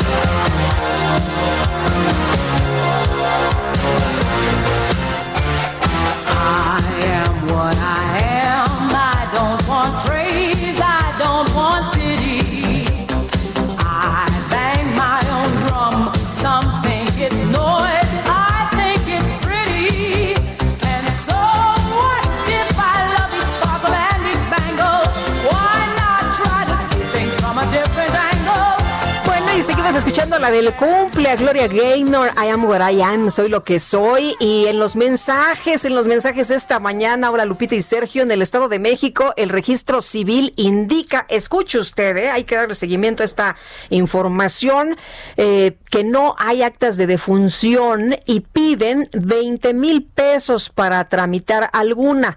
Claro, usan domicilio falso en Ciudad de México. Soy Francisco Rivera, pues estaremos muy atentos. Vamos a dar seguimiento a esta información. No hay actas de defunción. Imagínense nada más el relajo. Imagínense nada más todo lo que estamos haciendo, lo que se está omitiendo, todo el chanchullo, 20 mil pesos para tramitar una con domicilio falso. Bueno, y completamente de acuerdo en que los partidos políticos únicamente reciban sus ingresos por medio de particulares. Un saludo a todo el equipo. Vicente Montaño. Buen día, dúo dinámico. Hoy es mi cumple. Ojalá que me pudieran mandar un saludo. Soy Radio Escucha Eterno. Soy Javier Toriz. Pues, don Javier, le mandamos un fuerte abrazo y los mejores deseos. Pero y esta mañana viaja en metro. Vamos a... Reporte Metro con Palmira Silva. A ir rapidísimo, rapidísimo con Palmira Silva. Adelante, Palmira. Un saludo a su auditorio. En estos momentos se registra presencia de lluvia en la línea 6. Les recomendamos anticipar su salida, ya que por seguridad de los usuarios se reduce la velocidad de los trenes, lo cual puede duplicar el tiempo de traslado. En la red se registra afluencia moderada, continuando con el envío de unidades vacías a estaciones de mayor demanda. El tiempo aproximado de paso entre trenes es de 2 a 4 minutos. Les recordamos que, las estaciones Merced de línea 1 y Allende de línea, línea 2 continúan cerradas hasta nuevo aviso. Esa es la información por el momento. Que tengan excelente inicio de semana. Igual para ti, muchas gracias. Muy buenos días. Gracias, hasta luego. Bueno, y fíjese usted que el Consejo General del INE negó el registro como partido político a México Libre. El argumento central es que existen dudas sobre el financiamiento, pues eh, que usó para su constitución y Margarita Zavala, dirigente de México Libre, informó que impugnará la decisión del INE. Margarita Zavala, te saludo con mucho gusto esta mañana. Muy buenos días. Bueno, buenos días, Lupita, muchas gracias y bueno, un saludo desde lejos a Sergio. Oye, Margarita, cuéntanos, eh, ¿qué, ¿qué es lo que viste? ¿Cómo viste esta decisión del Consejo General? Eh, y, platícanos qué acciones se van a llevar a cabo, qué es lo que sigue ahora, ¿no? Bueno, lo que pasó en el INE realmente fue inédito e injusto. Y, y se ve la sesión, la muestra el cambio de, de, toma de decisiones, este, las, las, los, los discursos contrarios, los argumentos inconsistentes. Y lo peor del caso es que en, aplicaron criterios exclusivamente a México Libre, puestos apenas ahí en. Es increíble la manera en que, en que negaron el registro. Pero sí te voy a decir una cosa, Lopita. No me negaron a mí el registro A. Me negaron el registro negaron el derecho a participar en la vida política del país a más de un cuarto de millón de mexicanos. De ese tamaño estuvo la decisión bajo criterios, en unos casos falsos, en otros violatorios totalmente a la ley, porque no hay un, una norma que expresamente diga que, que diga que por ese criterio 5% este, había que negar el, derecho a participar. Segundo, aún así, ese criterio fue rechazado por, el, por el propio Consejo. Y aún así lo utilizaron los propios consejeros, ahí sí para aplicárnoslos a nosotros. Todo eso sucedió en una misma sesión. Sí, Margarita, ¿no recibió, no recibió México Libre dinero que no debería? ¿No ingresó a la organización eh, dinero del que no se tenía claro su origen? Eh, eh, bueno, además ese ni siquiera fue un, no, eh, sobre eso no se aceptaron totalmente que había el origen. el tema, es decir, el INE no está acusando que tuvimos este falso dinero ilícito, no. Lo que está diciendo falsamente es que los donantes no han sido identificados. Sí, pues de entrada es un, no es que, que quede claro, todo el financiamiento de México Libre es legal, todo es todo. Ahora, todos los donantes son identificados, los que me están diciendo ahí, de todos les dimos, el es, es vía un clip, para evitar bolsitas y sobrecitos sin bolsa, etcétera. Es bien importante que todos busquemos la transparencia y la transparencia se busca a través de la intermediación bancaria y ese es el clip. El clip, por supuesto, lo que hace es una tarjeta de crédito, la pasa y en ese momento entra al sistema bancario y en ese momento es totalmente rastreable por la autoridad bancaria y el INE si así lo pide. Y nosotros de cada uno de ellos, como vimos, el voucher que es lo que pide la normatividad bancaria. Una carta eh, bajo protesta y decir verdad dirigida al INE de que ellos son los donantes, con su nombre, con su teléfono, con el folio, con los últimos dígitos de, de la tarjeta de crédito. Una una la copia de la credencial de, del INE y además la empresa mandaba hasta en el lugar donde se había dado la aportación. Eh, eh, bueno, el argumento que escuchábamos de... Por favor. Oye, pero el argumento que escuchábamos es que desde agosto del 2019 el INE había advertido a México Libre que no era válido el tema de las aportaciones por clip. Jamás, jamás lo dijo. Jamás. Eso es, hijo, no lo había oído así tan Jamás lo dijo. Eso es una falsedad. Al contrario, año y medio nos estuvieron recibiendo los informes y lo único que mi jefe nos pidieron es no no me es suficiente y fue por lo que le mandamos la carta de poder, la, la credencial de lector, la, el, la empresa, lo que hacía la empresa y el voucher. Se los volvimos a mandar. Así es que no es verdad. Eso es absolutamente falso. Eh, ni siquiera lo sacaron en la sesión. No sé por qué ahora lo, están Bueno, de hecho decían que la propia empresa declaró que no debía usarse para transferencias entre partidos políticos, ¿no? O para partidos políticos. No, no lo dijo la empresa. Claro, si no soy partido político, si es lo que me está negando. Lo que soy, soy una asociación civil porque la ley me obligó a ser una asociación civil y me rigen las leyes de las asociaciones civiles. Digo, con tantito conocimiento del derecho, podrían organizar argumentos más, eh, eh, más, serios. ¿Por qué? Por, No es para partidos, no, señor, es para una asociación, una asociación civil. Por eso CLIP dijo que sí, porque no está. Y por eso el INE también. Por eso el INE también dijo que sí. Pues si el argumento no los identifica, no es que no podía. Ahora, no eh, eh, el, ya no sé ni qué decir, pero no hay, en ningún momento nos dijeron que no. Año y medio. Además representa, representa un mínimo porcentaje, pero además sí es identificado. ¿Y qué es lo que quieren que hagamos los demás? Pues lo que estamos buscando en este país es la transparencia. Y por supuesto, todo lo que es transferencia electrónica está bancarizado, todo es rastreable y por supuesto que es legal. Entonces, claro que sí, claro que se puede. Que no dice dice el consejero Murayama que no sorprendieron a nadie y que no mintieron y que fiscalizaron de manera consistente. Sorprendieron, no, no, el INE no nos sorprendió, el INE es algo más. Lo que sí es que el consejero ahí está diciendo algo que el INE nunca nos dijo. El INE, al contrario, nos dijo que está, nos dijo, ah, muy bien, y nos dijo personalmente, muy bien, y bueno, pues somos una asociación y actuamos de buena fe, y como me decía quien se encargaba de ello, pues me dijo que sí estaba bien, que sí estaba bien, y de esto porque ya habíamos, porque cuando nos pidió que identificaron más, hicimos eso. Y no solo eso, no solo eso, Lupita, todos los consejeros para el día de la sesión tenían además copia de la tarjeta de crédito de los donantes. Porque los propios donantes empezaron a mandarlo. Yo no te lo mandaba, pero pues si esto es una locura, lo empezaron a mandar. Y los estados de cuenta también. Y dije que por favor, pues lo vamos a mandar, pero la verdad, este, es, fuera de toda obligación legal y no lo podían, no podían hacer. Y sí, sin embargo, el INE para las donaciones en especie, ah, eh, para eso sí utilizó sus facultades y se fue a las instituciones bancarias. Si no le dio tiempo para revisar esos eh, esos estados de cuenta, que sí debió haberle pedido a la Comisión Nacional Bancaria, su error no me lo puede cargar a, a mí, ni a mí, ni, ni, y además, a ver, no es un asunto Margarita, ni en México Libre, desgraciadamente las redes personalizan mucho. Es más de un cuarto de millón de mexicanos y mexicanas que solo pedimos que nos dejen participar. De ese tamaño la decisión, porque es un derecho de asociación. Margarita, que no, tiene, no pueden restringir. Si no, eh, eh, si, si, hicieron las cosas bien, si todo estuvo conforme a derecho, como tú lo estás mencionando, que no te carguen a ti el, el error, eh, ¿qué fue lo que pasó? ¿Qué crees que pasó en el instituto? Bueno, desde luego, este, por supuesto, pues somos una, una verdadera oposición que en, un, que en momentos con rasgos totalmente autoritarios pues genera un, una complicación personal seguramente o un miedo que puede ser muy natural entre, entre, entre los que van decidiendo.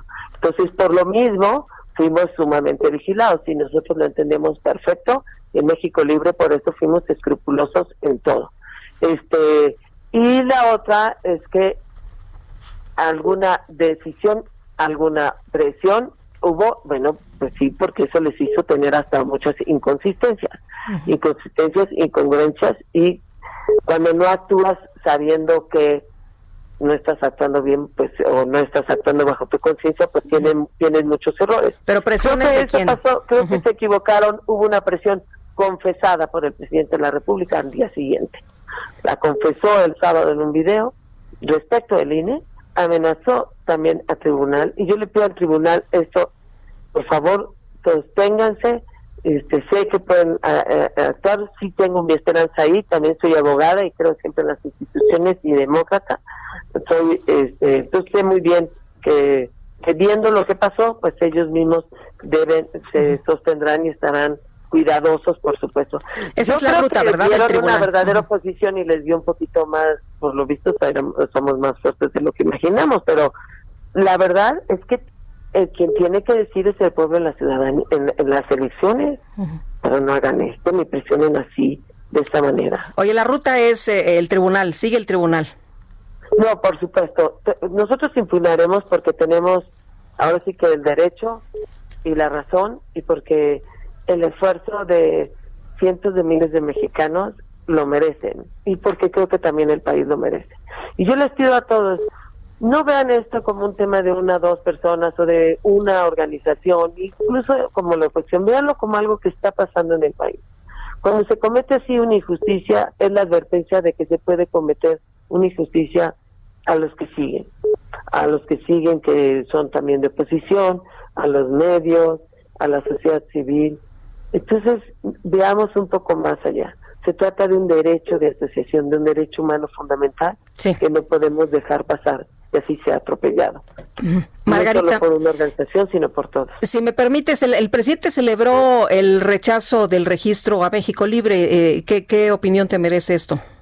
No, bueno, la verdad, este, totalmente tendencioso. digo, lo lamenté muchísimo. Primero porque yo pues estoy convencida que el cargo de presidente tiene que ser un cargo con dignidad y que siempre se tiene que comportar como tal. No te pueden rebasar ni tus odios, ni tus resentimientos, ni tus venganzas cuando estás en uno de los momentos más difíciles del país, liderean, lidereándolo. Y que es, fue, la, fue realmente eh, penosísimo, no lo merece el país, fue muy humillante. Eh, confiesa tuvo que que vaya, que hizo la presión, que lo celebra, que se burla. No se celebran las negaciones de derecho, no deben celebrar, ni mucho menos por un jefe de Estado. Y pues bueno, también el INE debe ver que sin querer, a lo mejor se convirtió en, un instrumento de odio en ese momento. Ojalá no lo vuelva a hacer. Y luego amenaza de algún modo al tribunal y con eso amenaza a todo el que, que piensa distinto. Que yo creo que es importante que nosotros de algún modo alcemos la voz de que tienen que respetarse las instituciones, empezando por el propio presidente. Y como por ahí decían, cuando la oposición critica al poder, usar la democracia, pero cuando el poder, y ese todopoderoso, además, critica a quien piensa distinto, ese es autoritarismo puro, dictadura pura, y está fuera de razón, además. Y eso, este, y bueno, y hasta imprecisiones históricas tiene, ¿no? Pero bueno, pues eso es la de Muy bien. Pues Margarita, te Vamos a agotar todo lo que la ley nos da, porque creo en el derecho, porque creo en el tribunal, porque creo en el Poder Judicial y porque lo merecen ciudadanos, ciudadanos valientes y fuertes de México Libre que han dado la cara por los cauces que ha exigido valentía y ha exigido mucho amor a México y no lo voy a soltar. Muy bien, pues estamos atentos, seguimos platicando. Muchas gracias, Margarita. Muy buenos días. Hasta luego. Bueno, y el eh, consejero Ciro Murayama también está en la línea telefónica y le agradezco que platique con nosotros de esta decisión, de este rechazo de línea al registro de México Libre. ¿Qué tal, Ciro? Muy buenos días. Hola, ¿está por ahí el consejero? Bueno, Ciro Murayama en, eh, sus, eh, en su cuenta de Twitter había estado señalando que desde agosto del 2019 el Instituto Nacional Electoral advirtió a México Libre que no eran válidas las aportaciones por clip porque no se conocía la identidad del donante. Lo que nos dice Margarita Zavala es que pues nunca les dijeron de manera tan clara, ¿no? Que siempre les aceptaron precisamente todas estas eh, pues informaciones que ellos daban y dice Margarita Zavala, el argumento es que efectivamente está todo debidamente identificado. Y Ciro Murayama, te saludo con mucho gusto, muy buenos días. Hola Lupita, muy buen día. Oye, pues eh, acabo de platicar con Margarita Zavala y ella dice que efectivamente está ahí la identidad de los donantes, que está todo debidamente aclarado, que eh, pues eh, está muy bien hecho lo que ellos presentaron ante el Instituto Nacional Electoral y que ustedes nunca dijeron de manera era clara y contundente que no tenía que hacerse por clip. A ver, siempre les dijimos que esas eh, esa vía de recaudación no era válida Este, tan es así que las observaciones se hicieron desde agosto de 2019 y eh, lo que exhibía ayer el propio expresidente Calderón como prueba, pues era justamente un escrito adicional de observaciones del INE contra eh, el uso de de esta aplicación, más que contra el uso, señalando que no nos permitía conocer la identidad del donante. Eh, la propia plataforma CLIP señala que no debe de usarse para hacer eh, transferencias a partidos políticos. Me decía Margarita que ellos no son partido político, que por eso podían hacerlo pero así. Que las reglas son las mismas. Quien quiere llegar a política y quien está en política, las reglas son las mismas. Tienen que ser financiados solo por ciudadanos de carne y hueso perfectamente identificados. Y no fue el caso. Ahora, eh, el, eh, la, decías, la propia empresa declara que no se debe usar para transacciones a partidos políticos. Y ella decía, bueno, es que no somos partido político, somos asociación civil, lo que queremos ser es partido político y entonces sí eh, estaba permitido que aportáramos de esa manera y además entregamos eh, los cines, entre, entregamos eh, las eh, cuentas de los bancos, entregamos toda la información. Es que justo te acabo de decir que ellos tienen las mismas obligaciones que un partido político cuando quieren volverse partido. Y CLIP no te permite identificar el nombre del donante, del aportante. Entonces el INE desde el 21 de agosto les puso la sanción eh, por esta forma de recibir eh, recursos y lo que el viernes se decidió es cuál era el impacto de un financiamiento no plenamente identificado sobre la decisión del registro de los eh, distintos partidos. Y yo lo que propuse es que en todos los casos donde hubiera montos superiores al 5% de dinero no plenamente identificado, no procediese el registro. Y eso eh, lo dije para redes sociales progresistas, para Fuerza Social por México y en este caso también. Así que ellos, bueno, pueden acudir al tribunal. Nosotros, desde el punto de vista de fiscalización, fuimos un árbitro muy riguroso. Ahora, tú decías, eh, prefiero ser eh, un árbitro riguroso, prefiero pecar de estricto y exigente que laxo y complaciente. Sí, ese fue el criterio, efectivamente. Ahora, no, no se eh, eh, sorprendió nadie, es lo que, lo que tú dices. A ver, estaba todo claro, realmente estaba todo claro, estaba todo específico eh, eh, para no sorprender a nadie, para, para no meterse en, en, en ningún problema. Claro, si hubieran hecho solo transferencias bancarias, que eso sí sabe de qué cuenta salió y a dónde fue, es muy claro, porque de la otra manera, con cuatro dígitos de una tarjeta, que es lo que te da CLIP, no sabes ni de qué banco es la tarjeta, de qué cuenta es, ni si la persona que lo está haciendo tiene solvencia económica para hacer esas aportaciones. El INE tiene que rastrear que la gente que hace las aportaciones tiene solvencia económica en el sistema financiero y eso lo hemos hecho desde las candidaturas independientes de 2018, incluso sancionamos entonces al Bronco, el candidato independiente a la presidencia, por tener dinero de personas que no tenían solvencia económica. En este caso no pudimos ni siquiera comprobar eso. Entonces, estas reglas están claras desde hace mucho, Lupita. Eh, Ciro, ¿se presionó a alguien del Instituto Nacional Electoral? Eh, ¿Sabes de alguien que haya sido presionado? ¿Tú mismo alguien te presionó para que votaras en contra de eh, la conformación del Partido México Libre?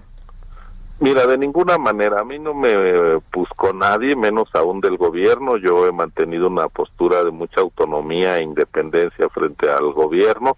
Yo voté en plena convicción, los argumentos te los estoy diciendo, a mí nadie me presionó. Desde el 21 de agosto yo dije, ojo que el financiamiento no identificado debe de eh, valorarse por los consejeros a la hora de eh, votar sobre el registro de los partidos. Lo dije con suficiente antelación y te digo, nadie me presionó. Lamento, eso sí, las expresiones que se hicieron por parte del presidente de la República festinando lo de la negativa del Sí. registro. Yo creo que un presidente eh, debe estar por encima y lejos de la contienda partidista o de quienes quieren ser partido. Yo no me imagino cuál hubiese sido la reacción, por ejemplo, de los simpatizantes de Morena, o me imagino si el presidente Peña en su momento hubiera dicho si procedía o no el registro de Morena como partido, nos hubiera parecido inaceptable que se metiera. Bueno, pues en este caso tampoco creo que es correcto que el jefe del Estado eh, se pronuncie sobre asuntos que no son su materia, porque dar o no un registro es competencia del INE y en su caso del Tribunal Electoral sí se acude a él para cuestionar la decisión de, del INE, pero no le corresponde al titular del Ejecutivo dar o quitar registros, celebrar o criticar quién puede participar en política. ¿Tiene facultad el INE para sancionar al presidente si se mete en este tipo de cuestiones? Pues sí, de hecho, el llamado del INE a que se respete la legalidad ahí está, tan es así que ayer afortunadamente el Tribunal Electoral confirmó la medida cautelar que impuso el INE para retirar del aire el anuncio del presidente donde hablaba de la Biblia y del Evangelio rompiendo pues el principio de república laica que nos rige constitucionalmente. Pues Ciro, como siempre aprecio mucho que puedas platicar con nosotros aquí en este espacio. Muy buenos días. Gracias a ti, Lupita. Buen día. Hasta luego, Ciro Murayama, consejero del Instituto Nacional Electoral. Y bueno, eh, ya son las 8 de la mañana con 54 minutos. Ayer hubo un intercambio muy eh, intenso eh, de tweets entre Ciro Murayama y el presidente, expresidente Calderón. Él, pues, escribió un montón de tweets sobre estas aclaraciones. Y por otra parte, escribió también en uno de sus tweets, mientes Lorenzo Córdoba, nuestros donantes están todos y cada uno perfectamente identificados. Lo sabes, lo ocultaste. Es un día de vergüenza para ti, para el INE México y para la memoria del gran Arnaldo, al que avergonzaría tu decisión. Padre, por cierto, de Lorenzo Córdoba. Ya esta mañana el expresidente, pues dijo que eh, se ofrecía disculpas y que corregiría el Twitter. Tenemos que hacer una pausa, pero regresamos de inmediato.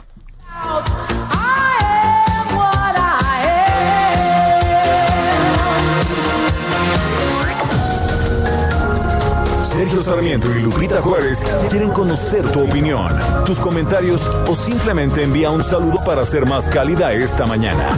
Envía tus mensajes al WhatsApp 5520 109647.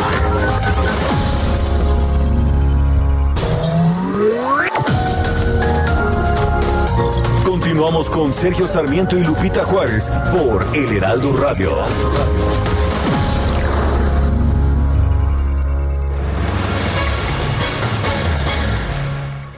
Sergio Lupita, amigos del Heraldo Radio, qué gusto saludarlos en este espacio. Les voy a platicar que para seguir apoyándonos en esta época, Citibanamex nos está ofreciendo más beneficios. Por eso, hasta el 20 de septiembre podemos disfrutar de seis meses sin intereses. O si lo preferimos, podemos obtener dobles puntos premia o dobles thank you points. Esto en las compras que realicemos con las tarjetas de crédito crédito Citibanamex. Regístrate y conoce todos los detalles en citibanamex.com diagonal más beneficios. CAT promedio 77.0% sin IVA. Recuerda, Citibanamex nos ofrece más beneficios y tenemos hasta el 20 de septiembre para poder disfrutar seis meses sin intereses. Gracias, continuamos.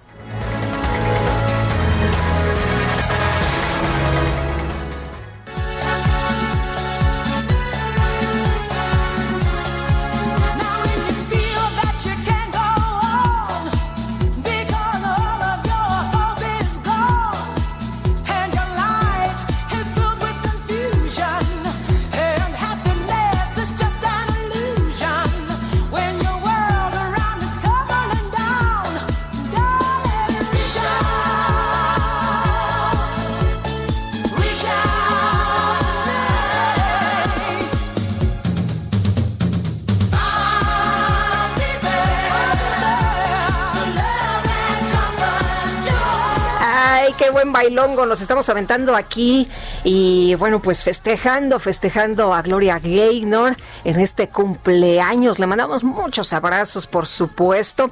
Oye, ¿y mm, dónde anda Sergio Itzel?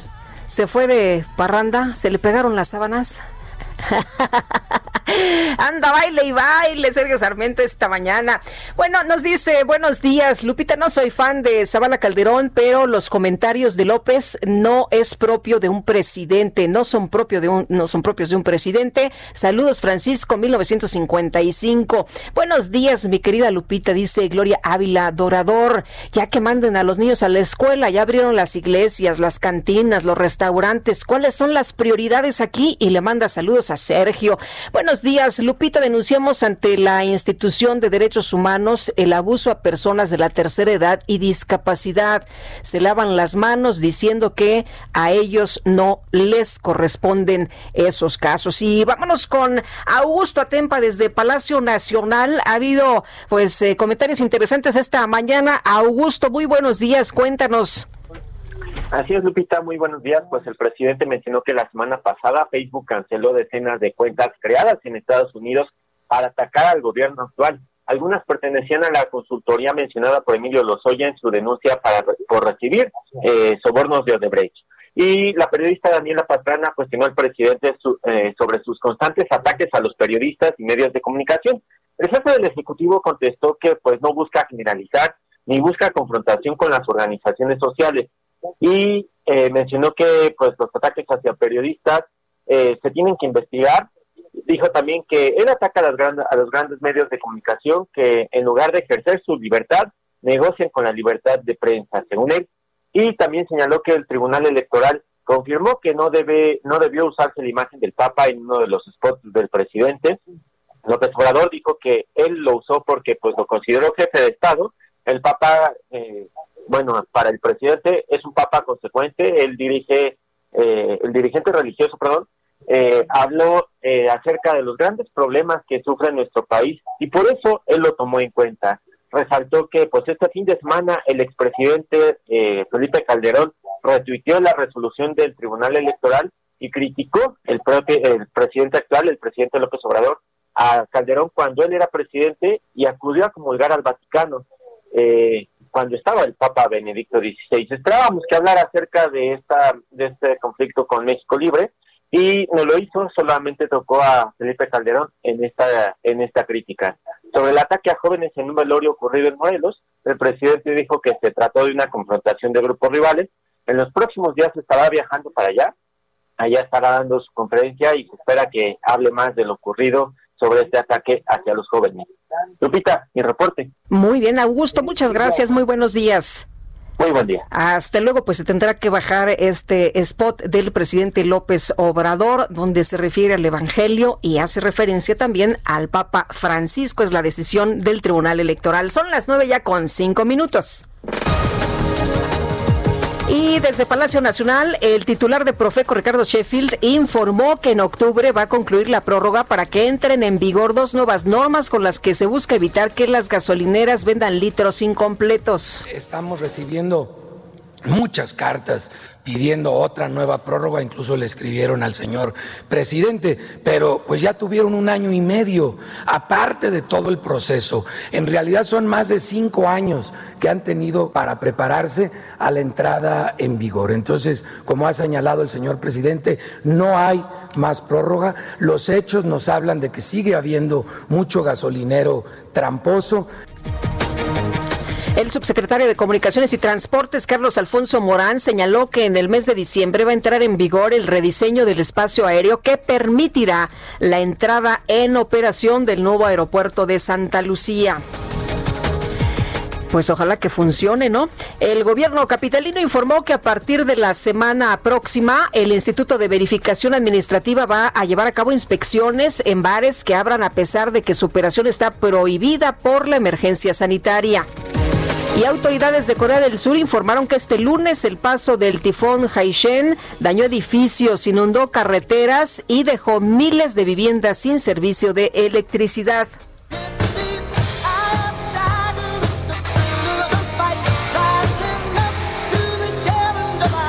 En redes sociales este fin de semana se hicieron virales las fotografías de una mujer que fue vista en Plaza Antara de la Ciudad de México paseando a su mascota.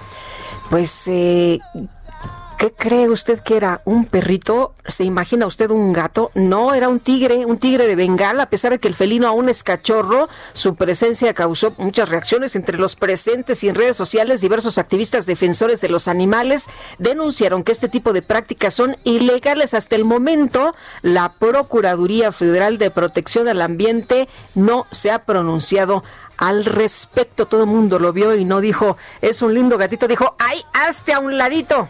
Y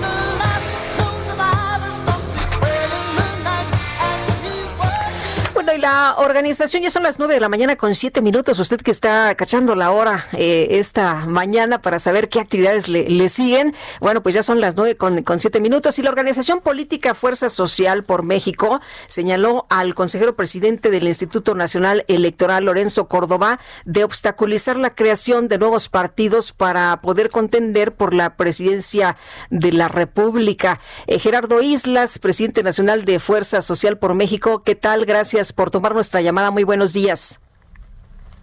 ¿Cómo estás? Muy buenos días, Lupita. Bien, bien, Gerardo. Con el gusto de saludar. Igualmente. a ver, cuéntanos. De este proceso, un año y medio de una lucha en todo el país de ciudadanos honestos, de comprometidos, eh, gente que ha iniciado por primera vez eh, un, proceso de afiliación en un partido eh, que busca el registro, una, una agrupación política nacional contamos con todos los elementos necesarios para tener un registro. Fueron de las 20 asambleas que te pide el INE, cumplimos con 26. De los 233 mil afiliados, cumplimos con 353 mil. Es decir, 120 mil más de los que nos pedía la autoridad. Cumplimos en tiempo y forma cada uno de los requerimientos en materia de fiscalización un proceso que mes tras mes fue eh, auditado, los ingresos, los egresos, nuestras, nuestras propias cuentas, para darle seguimiento a las aportaciones de afiliados honestos que decidieron jalar con fuerza social por México. Pero ¿qué vimos eh, este fin de semana? Primero, los cambios de fecha. Era el 31 de agosto y de repente lo pasan al 4 de septiembre en un movimiento ahí eh, oscuro.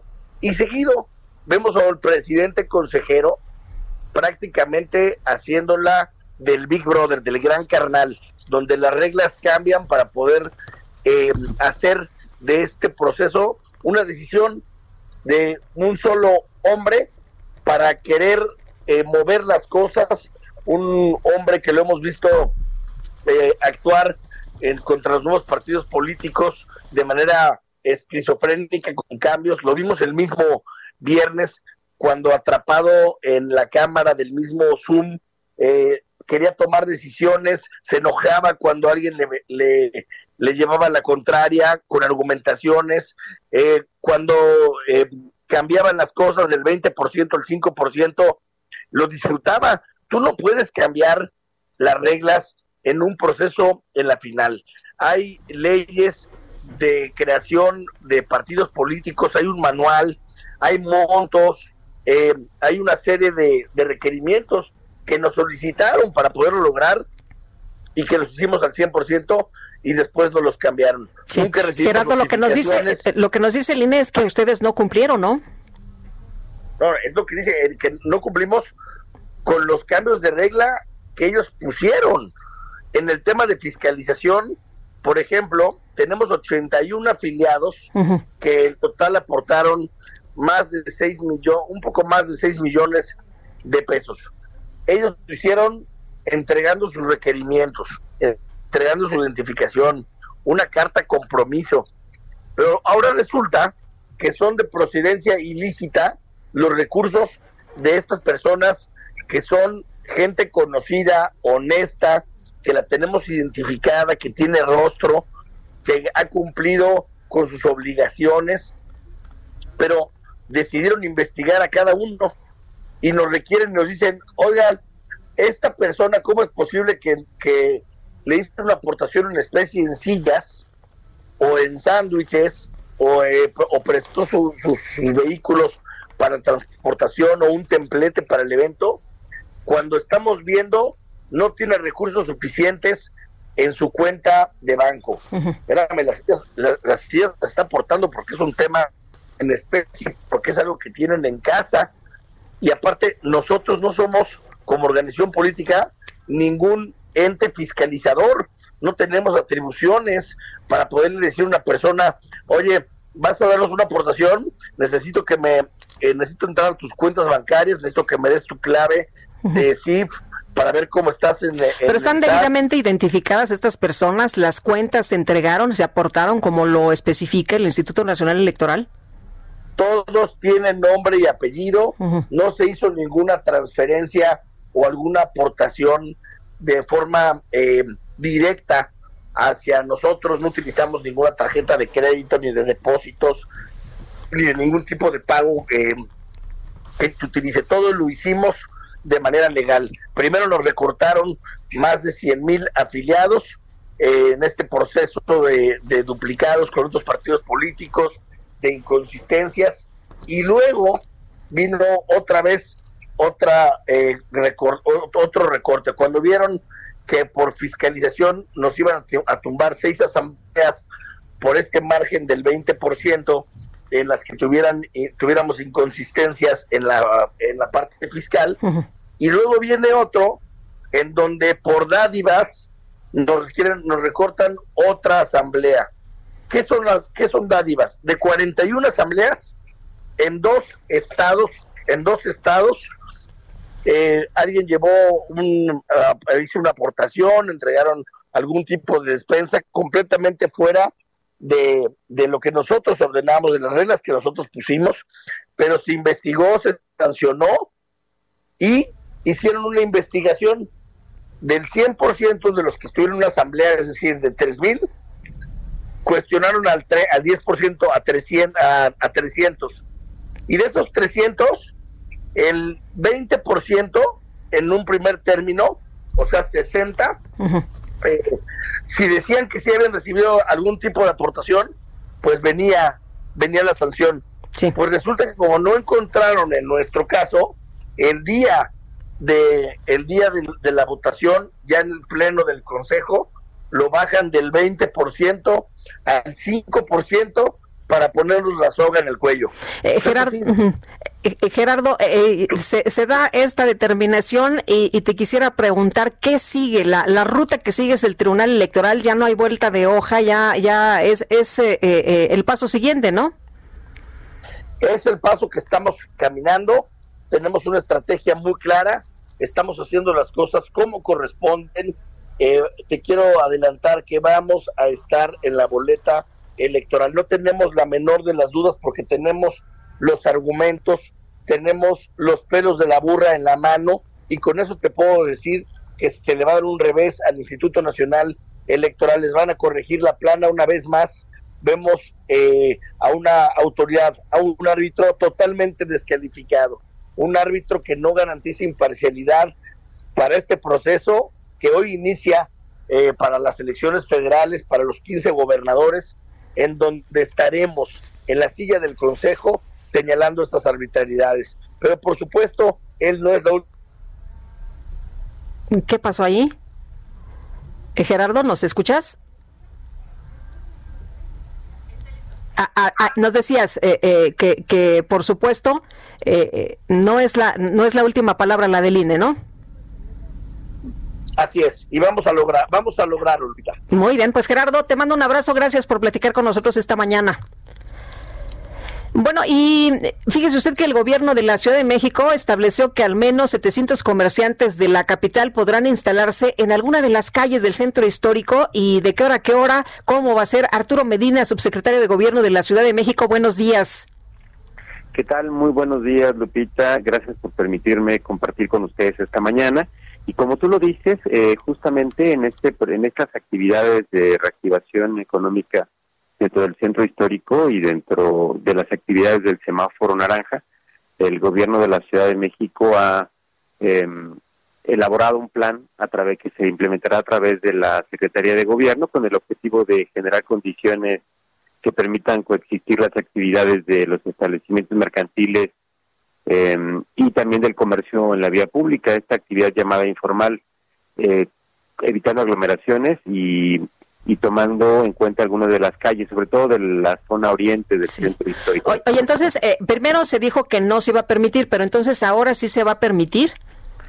Así es, vamos, eh, el objetivo es que puedan coexistir estas actividades. Sabemos que la que la población tiene em, la necesidad de trabajar, de allegarse los recursos mínimos y que también la demanda de quienes acuden al centro histórico pues es es muy importante. Por ello, instalar el comercio en la vía pública de forma ordenada, acotada y alternada eh, debe ser nuestra prioridad. Cuando hablabas de un número de comerciantes establecidos, digo, perdón, en la vía pública, tiene que ver con que los vamos a ir turnando.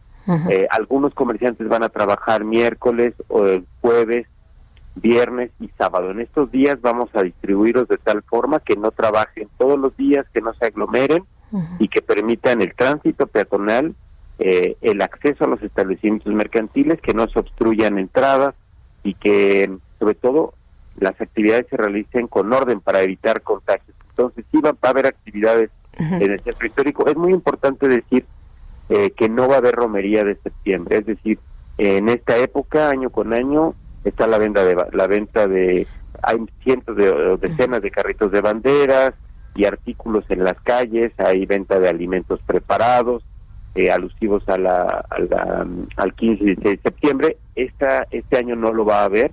Las actividades que decimos únicamente se constriñen a la actividad cotidiana normal sí.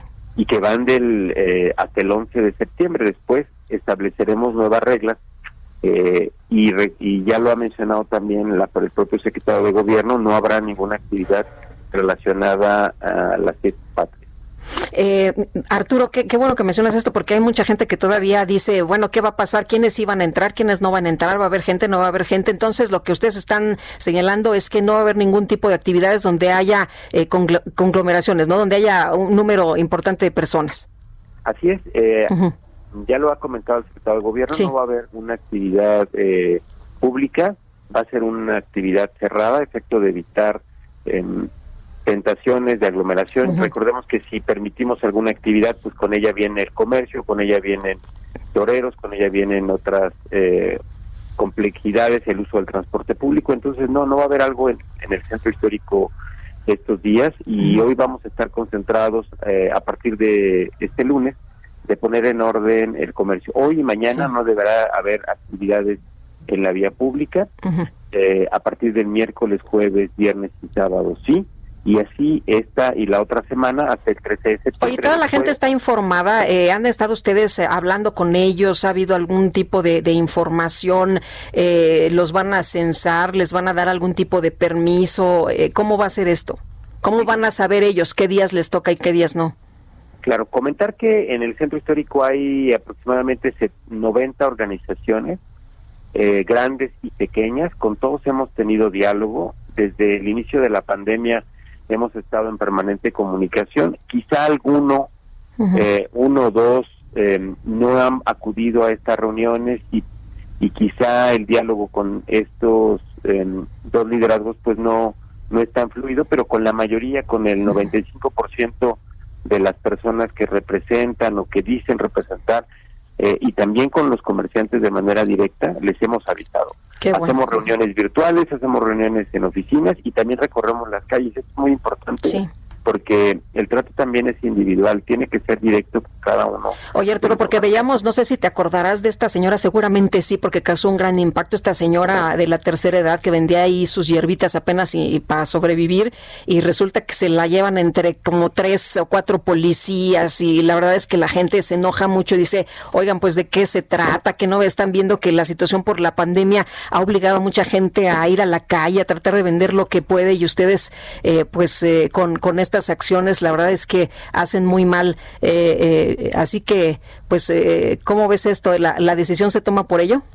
Sí, el, respecto a este caso ya se ha dado, se dio vista en su momento a las autoridades de la Secretaría de Seguridad Ciudadana que revisan la conducta de los elementos de seguridad. La propia Secretaría de Gobierno está en una revisión permanente de sus protocolos y de las acciones comentar que en, este, en hay varias zonas del centro histórico donde eh, se ha mantenido libre de comercio. Eh, justamente este planteamiento y este programa responde a la necesidad que tienen las personas de subsistencia de llevar a cabo sus actividades y estamos diciendo en qué calles es factible, en qué calles se puede, para evitar que esto se vuelva un desorden y que sea un tema generalizado. Eh, tenemos que tratar con respeto a los derechos de todos y de todas. Esa es una premisa que nos ha dicho la jefa de gobierno. No, no se puede violentar a nadie ni usar el uso de la fuerza para, para retirar. Sin embargo, también debemos decir que a estos vendedores que están ahí desde hace mucho tiempo y diario eh, se les exhorta, se les invita a que se ubiquen en las zonas que se han establecido para, digamos, toleradas para esta actividad y que nos ayuden a mantener libres otras zonas para poder garantizar que quienes acuden a las tiendas, a los negocios, a los, a los lugares de mayoría, pues lo hagan en mejores condiciones. Muy bien. Ah, y para eso también tenemos filtros sanitarios en muchas calles. Tenemos 156 filtros en el centro histórico. Pues Arturo, muchas gracias por conversar con nosotros esta mañana. Muy buenos días. Muy buenos días, que a tus órdenes. Hasta luego. Es Arturo Medina, subsecretario de Gobierno de la Ciudad de México. Tenemos que hacer una pausa y regresamos de inmediato. Le quiero recordar que a través del WhatsApp se puede comunicar con nosotros.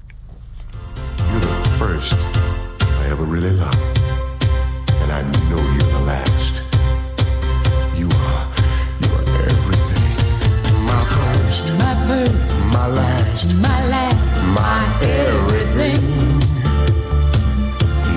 Answer to all of my dreams. You're my sun, my moon. You're my guiding star. My kind of wonderful. Oh, that's what you are. I know. I know. There's only one like you. There's no way God could have made two. Girl, you're what I'm living for. I'll keep you forevermore. You're my first, my, first, my last,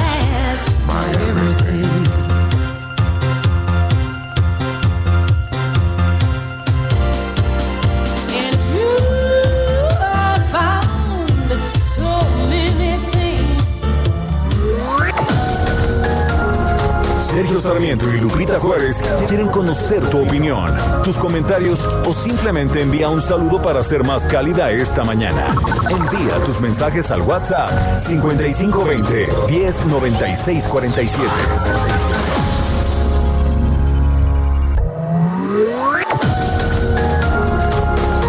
Continuamos con Sergio Sarmiento y Lupita Juárez por El Heraldo Radio.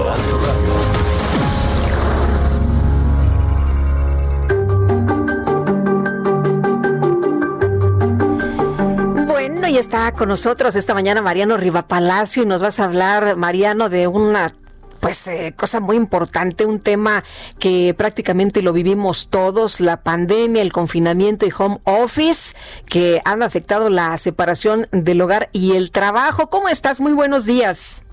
De una manera muy importante, un impacto muy importante, querida Lupita, qué bueno que podemos iniciar la semana platicando contigo y con nuestros amigos del Heraldo Radio.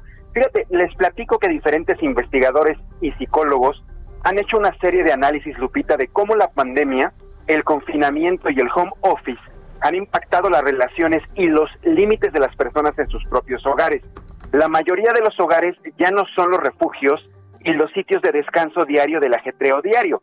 En un día común y corriente antes de la pandemia íbamos a trabajar y regresábamos a casa y olvidábamos o se suponía que olvidábamos los problemas del trabajo y otras cosas afuera y en casa disfrutábamos a la familia, descansábamos, cenábamos, convivíamos. No, ahora dicen los investigadores que estos sitios de descanso se han convertido en el diario ajetreo.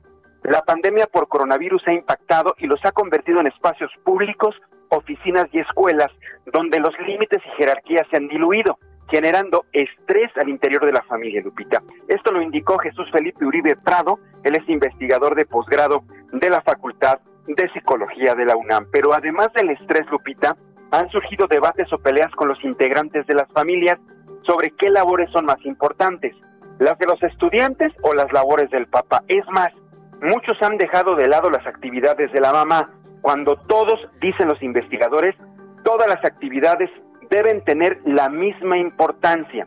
Pero además del estrés, Lupita, los límites también se, han visto afectados en los hogares mexicanos y la gente se pregunta, ¿hasta dónde mostrar la casa? ¿O hasta qué momento, por ejemplo, el perro tiene derecho a ladrar porque estoy en una videoconferencia o en una videollamada? Estos cuestionamientos se están volviendo cada vez más comunes.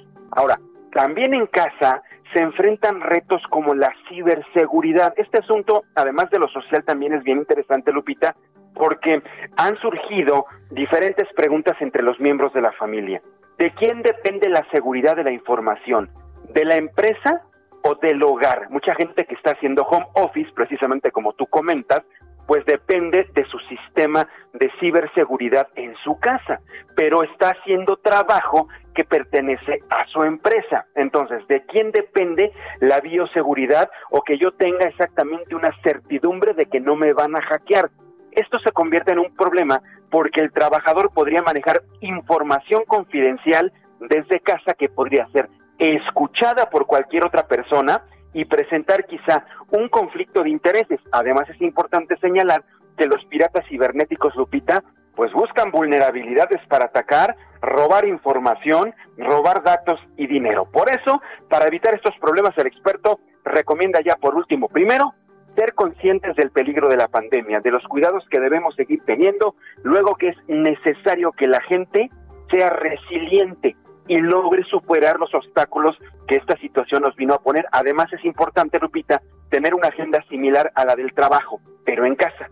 Respetar horarios laborales, de descanso, también divertirse, alimentarse bien, hacer ejercicio y socializar con la familia. Pero sobre todo, Lupita, blindar la información y actualizar los programas de protección informática para evitar disgustos más adelante. Ahorita ha habido una serie de hackeos precisamente porque la gente está conectada desde su hogar y esto además de todo lo que comentamos al principio de la cápsula, pues también genera una serie de problemas que además no solo vienen a afectarle a nivel de la familia, sino también podrían afectarle a nivel de su empleo. Lupita, Bienestar H este lunes contigo esta mañana con los amigos del Heraldo Radio. Mariano, muchas gracias, muy buenos días. Buenos días, Lupita. Hasta luego. Y ya son las nueve de la mañana con 34 minutos.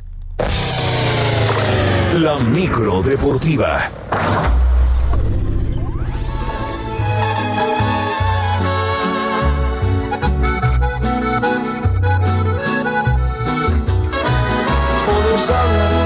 Nadie sabe la verdad. La gente opina. Ay, ay, ay, Julio Romero, ¿cómo te va? Muy buenos días. ¿Cómo estás, Lupita? Muy bien, muy buenos días, amigos del auditorio. Qué gusto saludarles para una mañana nublada y fría. Bueno, pues arrancamos con la información de los deportes esta, esta semana. Bueno, el número uno del mundo en el tenis de la ATP, el Sergio Novak Djokovic, fue descalificado del abierto de los Estados Unidos después de dar un pelotazo a una juez de línea en su duelo ante el español Pablo Carreño. Después de perder el servicio, que daba ventaja 6 a 5 al Ibérico, Djokovic sacó una pelota de su bolsillo y la lanzó hasta la pared, golpeando en el cuello a la juez, que de inmediato gritó y se fue al suelo. Al, anotar el hecho, pues el serbio se acercó de inmediato para conocer el estado de la juez que fue atendida. Posteriormente, los oficiales conversaron con el jugador durante varios minutos y ahí se le informó que apegado al reglamento perdía el juego y aplicaban la descalificación. Jogovic pues quería otro tipo de sanción, pero no, le aplicaron el reglamento. Ahora perderá todos los puntos que ganó en el torneo y se hizo acreedor a una multa equivalente al premio del torneo y no recibirá los 250 mil dólares que se entregan a los calificados a octavos de final. Un hecho realmente raro, en verdad es raro ver esto y sobre todo con el número uno. Eh, si fue accidental, si fue a propósito, pues la verdad es que eso queda de repente de lado porque se aplicó, insisto, el reglamento, bueno, pues descalificado eh, Novak Djokovic. En otros resultados, el alemán Alexander Zverev venció 6-2, 6-2 y 6-1 a Alejandro Davidovich, el español, Borna Choric, el eh, croata 7-5, 6-1 y 6-3 sobre Jordan Thompson de Australia en damas. Destacaron los triunfos de la local Shelby Rogers, de Yulina Punitseva de Kazajistán, además de la japonesa Naomi Osaka. Así es que continúa de lleno el abierto de tenis allá en los Estados Unidos. Y se fueron ya ocho jornadas del torneo Guardianes 2020, resultados completos. El América venció 3 por 1 a Mazatlán, Querétaro le pegó 4 por 1 al Toluca, Pachuca 3 por 1 al San Luis, el León venció 2 por 0 a Necaxa, esta, esta derrota le costó el puesto a Alfonso Sosa como director técnico del conjunto de Necaxa y llega en su lugar José Guadalupe Cruz, los Cholos de Tijuana vencieron 2 por 1 a los Rayados del Monterrey. Juárez y Santos empataron a 1. Pumas le pegó 4 por 1 a la, a la Franja del Puebla. Por cierto, Pumas ligó dos victorias con siete goles anotados y el técnico Andrés Lini ha tenido un grupo unido para mantener también el invicto y lo escuchamos a continuación.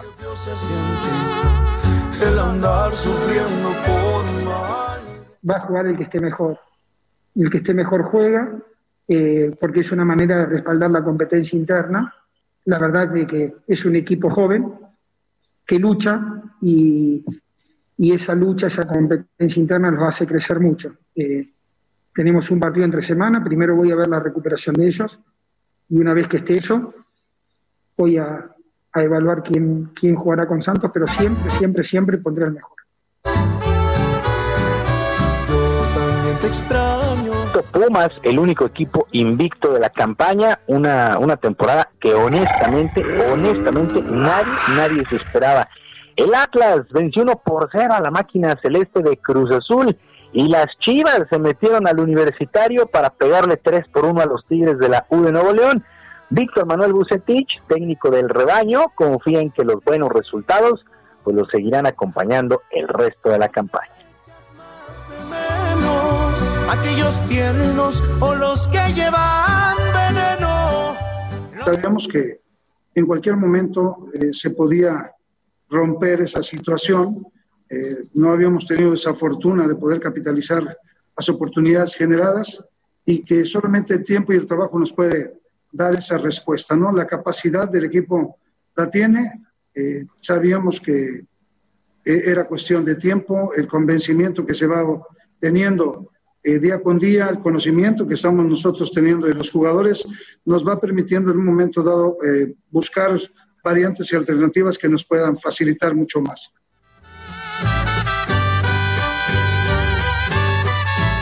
Bueno, pues ahí están las Chivas ganando su vuelo. Eh, León es líder general de la competencia con 17 puntos por delante de Pumas, que con 16 unidades está en el segundo sitio. Mismos puntos para Cruz Azul y América, tercero y cuarto con 16, el top 5, eh, Pachuca con 14 puntos ocupa justamente esta quinta plaza, pues prácticamente llegamos a la mitad de la campaña en el torneo Guardianes 2020 del Balompié Nacional. En otras cosas, actividad en los playoffs, en los en el básquetbol de la NBA, allá en la burbuja, en Orlando, Florida, y el equipo de los Bucks de Milwaukee apuradamente venció 118 a 115 al calor de Miami para tomar ya una importante ventaja de tres juegos a uno en la serie semifinal en la conferencia del Este. Hay que recordar que la serie son a ganar cuatro de posibles siete duelos, así es que Milwaukee, el mejor equipo de la campaña regular en cuanto a números eh, pues ya está muy cerca de meterse a la final de la conferencia del Este. Los Lakers reaccionaron, batallaron de más, pero vencieron 117 a 109 a los Rockets de Houston y emparejan a uno por bando la semifinal, pero en la conferencia del Oeste, Anthony Davis, 34 puntos, LeBron James, 11 rebotes para el equipo de los Lakers que habían perdido el primero y pues insisto, batallaron pero ganaron este segundo compromiso. Y el francés Pierre Galcy de la escudería Alfa Tauri de manera sorpresiva ganó el Gran Premio de Italia, la octava fecha de la temporada de la Fórmula 1 de automovilismo. Terminó por delante del español Carlos Sainz de McLaren y del canadiense Lance Stroll de Racing Point. Sí, el coequipero de Sergio Pérez subió al podio.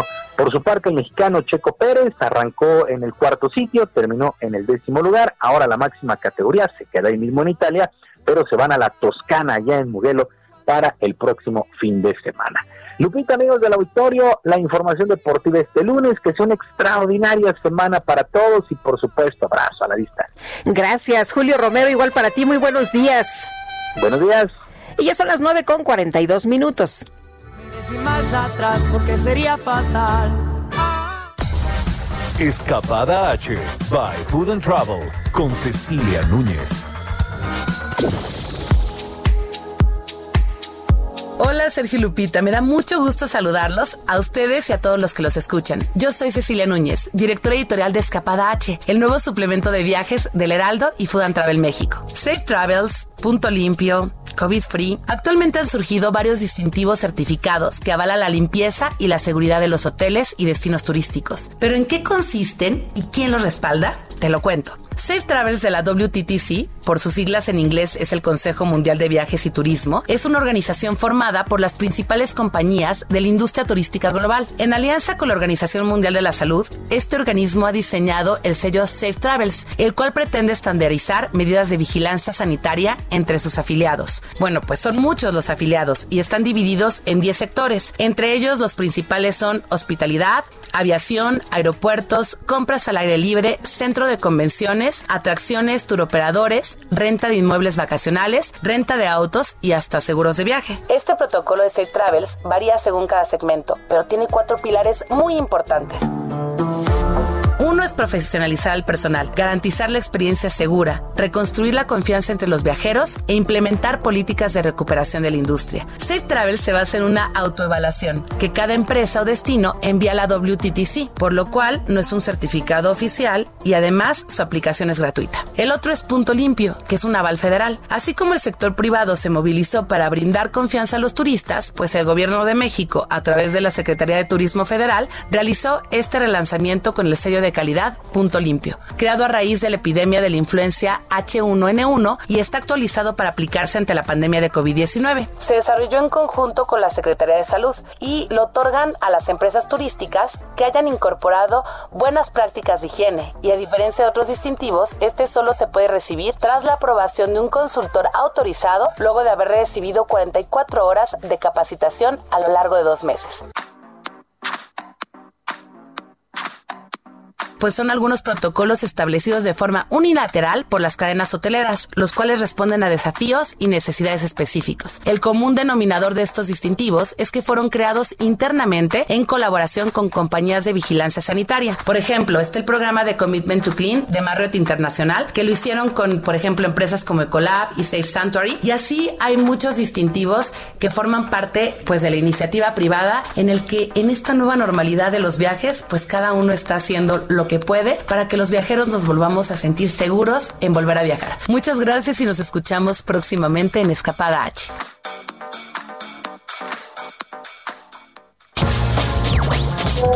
¿Qué tal? Muy buen día. Se extraña la voz de don Sergio, pero usted con su linda voz, Lupita, nos consuela. Tengan todos muy feliz inicio de semana, equipo de producción. Muy buenos días.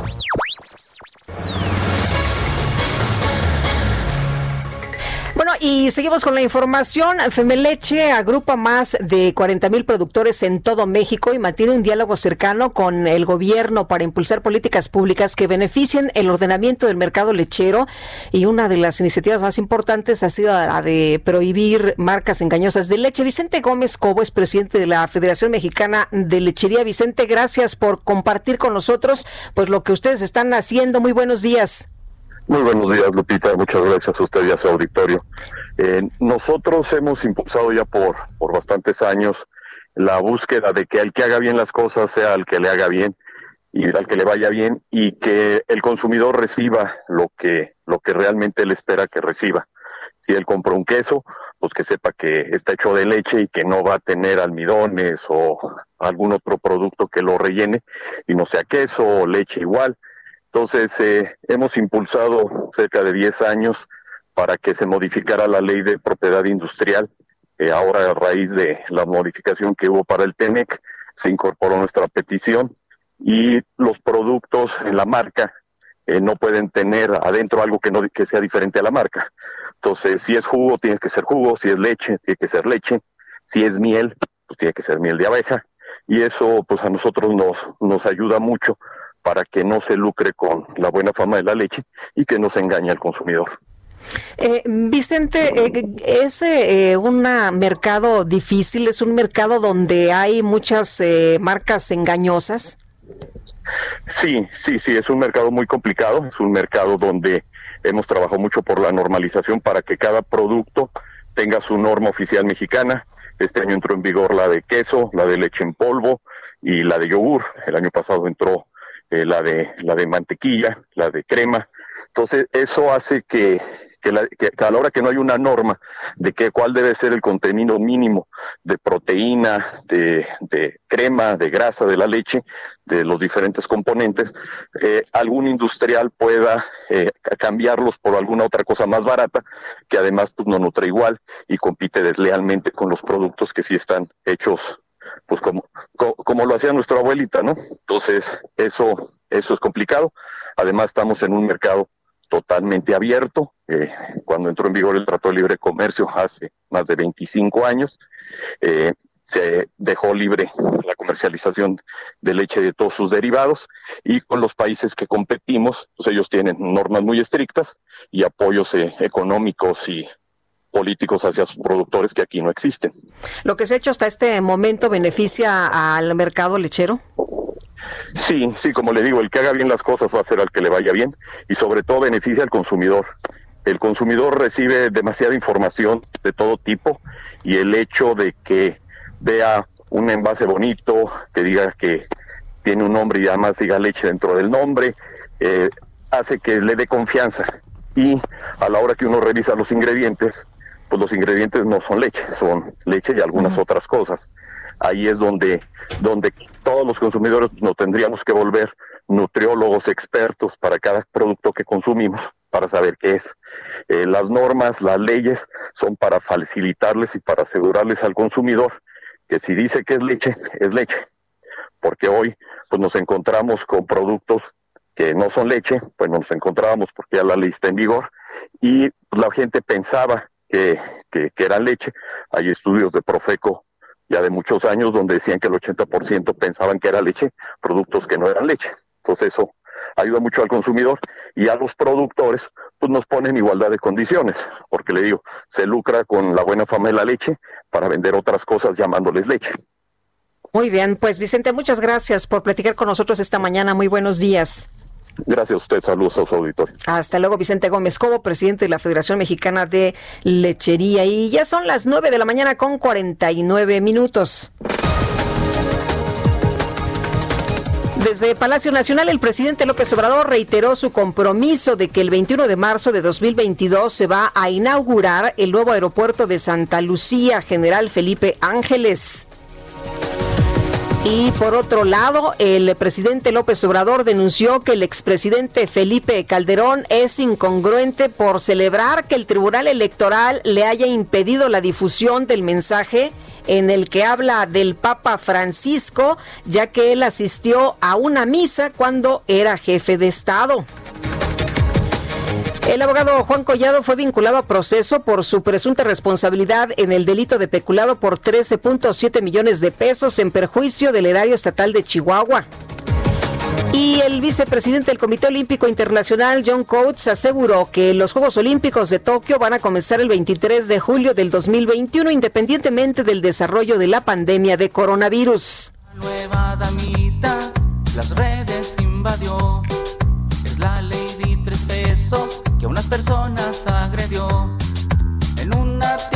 Pues luego de que en redes sociales se hizo viral este video que muestra a una mujer insultando a personal de seguridad de un supermercado diciéndole a un elemento que se fuera a su casa a comer chicharrón en salsa verde, la mujer conocida como Lady Tres Pesos o Lady Chicharrón en salsa verde se disculpó por su forma de actuar y recientemente publicó un video en YouTube en el que se le observa en un puesto de comida comprando dos taquitos de chicharrón en salsa verde para demostrar que a ella también le gusta este platillo mexicano.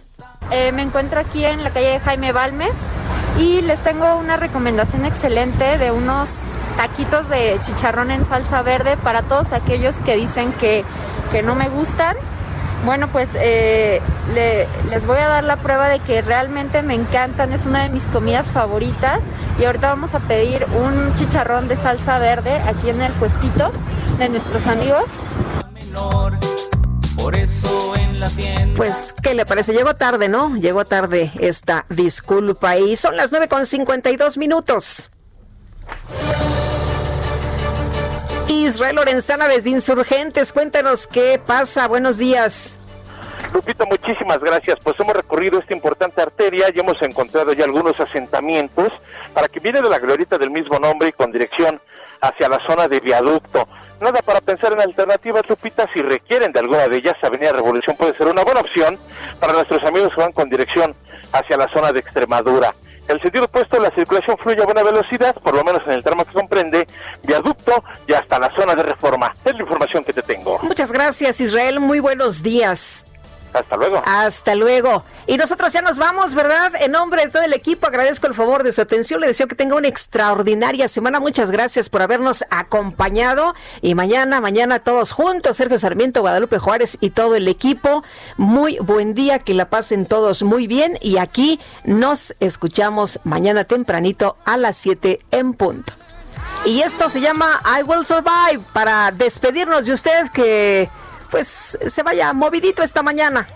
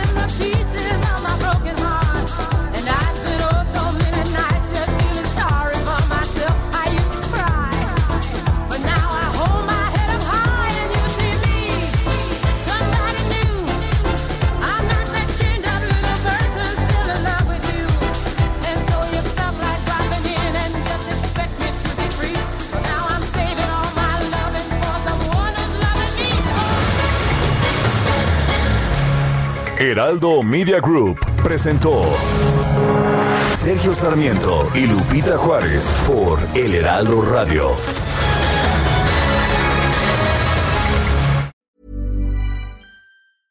Hi, I'm Daniel, founder of Pretty Litter. Did you know cats tend to hide symptoms of sickness and pain? I learned this the hard way after losing my cat, Gingy. So I created Pretty Litter, a health monitoring litter that helps detect early signs of illness by changing colors, saving you money and potentially your cat's life. Pretty Litter is veterinarian developed, and it's the easiest way to keep tabs on your fur baby's health right at home. Go to prettylitter.com and use code ACAST for 20% off your first order and a free cat toy. Terms and conditions apply. See site for details.